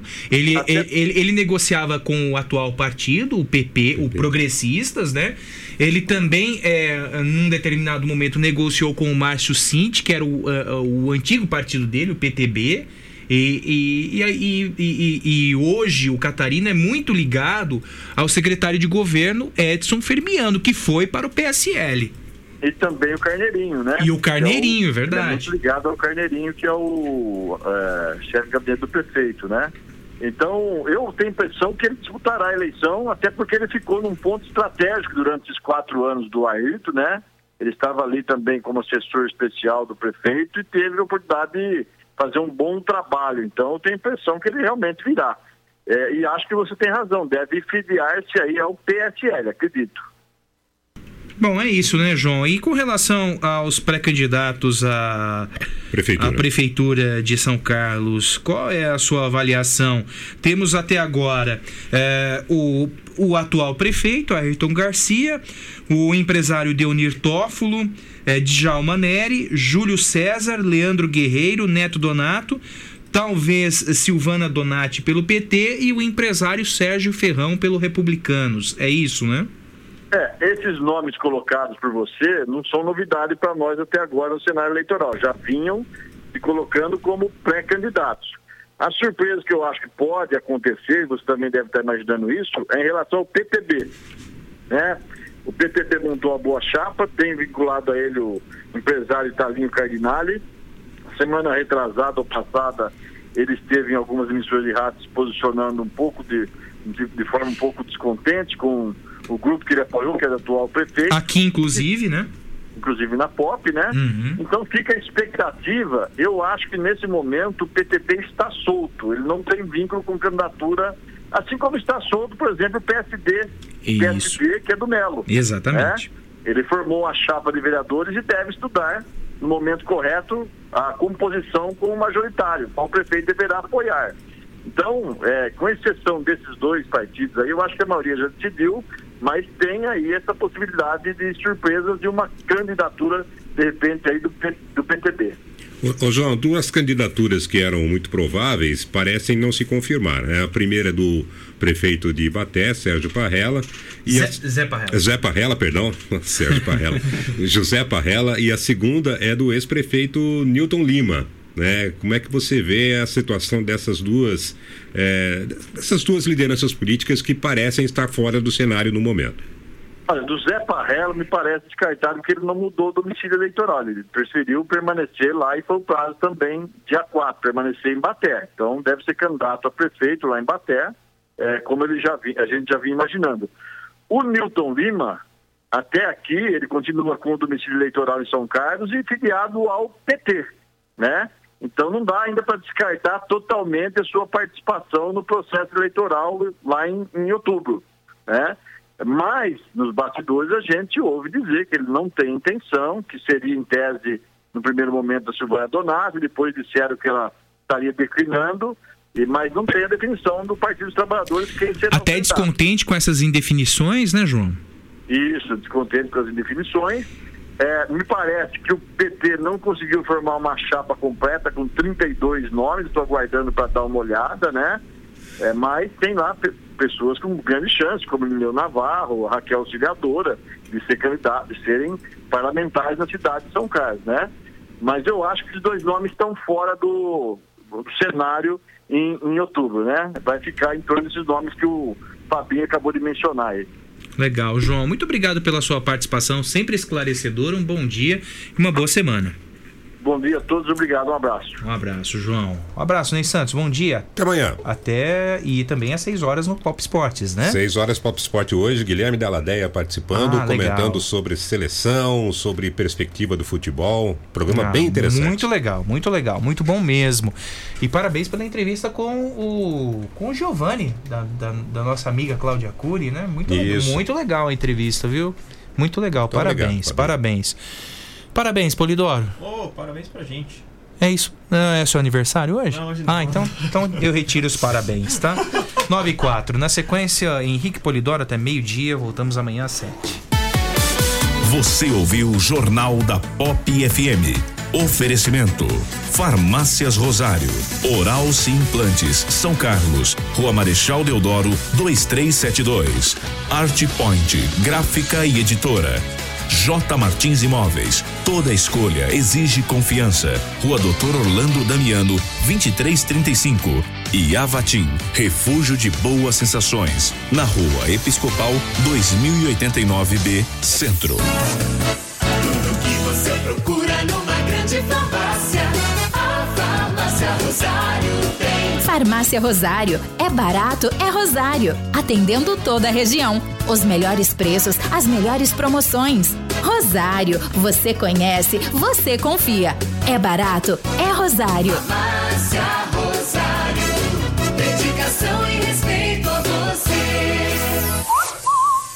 Sim, sim, eu vou pra Oral Sim. Pra, pra minha vida melhorar. Ri, ri, quero voltar a sorrir. Ha, ha, sorrir e gargalhar. Eu vou abrir a porta pra felicidade. Curtir a família, amigos, sorrir à vontade. Oral Sim, a rede de implantes dentários número 1 um do Brasil. Nosso carinho constrói sorrisos. Em São Carlos, Rua Marechal Deodoro, 2372. Agende sua avaliação. Ligue 2106 9500. Uma folha de papel pode receber diferentes impressos. E com o nosso cuidado, sua impressão pode criar vida. Alta qualidade, aliada aos melhores e mais sofisticados métodos de acabamento, fazem sua impressão sair do papel. Sensibilidade no atendimento, qualidade artística nos processos de produção, velocidade na entrega e os melhores preços. Art Point, impressão que faz diferença. Agora também na nova unidade no Shopping Lupo, em Araraquara. Está procurando o imóvel dos seus sonhos, pronto para morar com ótima localização e não sabe por onde começar? A J Martins Imóveis está disposta a te ajudar. Há mais de 20 anos no mercado imobiliário, fazendo negócios com transparência e segurança. J Martins Imóveis. Toda escolha exige confiança. Acesse jmartinssaocarlos.com.br. Fone 3372-0281. WhatsApp 997983334. Já reparou como nossa memória traz o perfume de certos lugares e de pessoas queridas? Cheiros que nos acolhem. A Avatim é especialista em cosméticos carregados de boas sensações. São mais de 450 itens, entre difusores, perfumes para interiores, hidratantes, sabonetes, dentre outros produtos focados no bem-estar. Visite a loja, Rua Episcopal 2089B, Centro, São Carlos.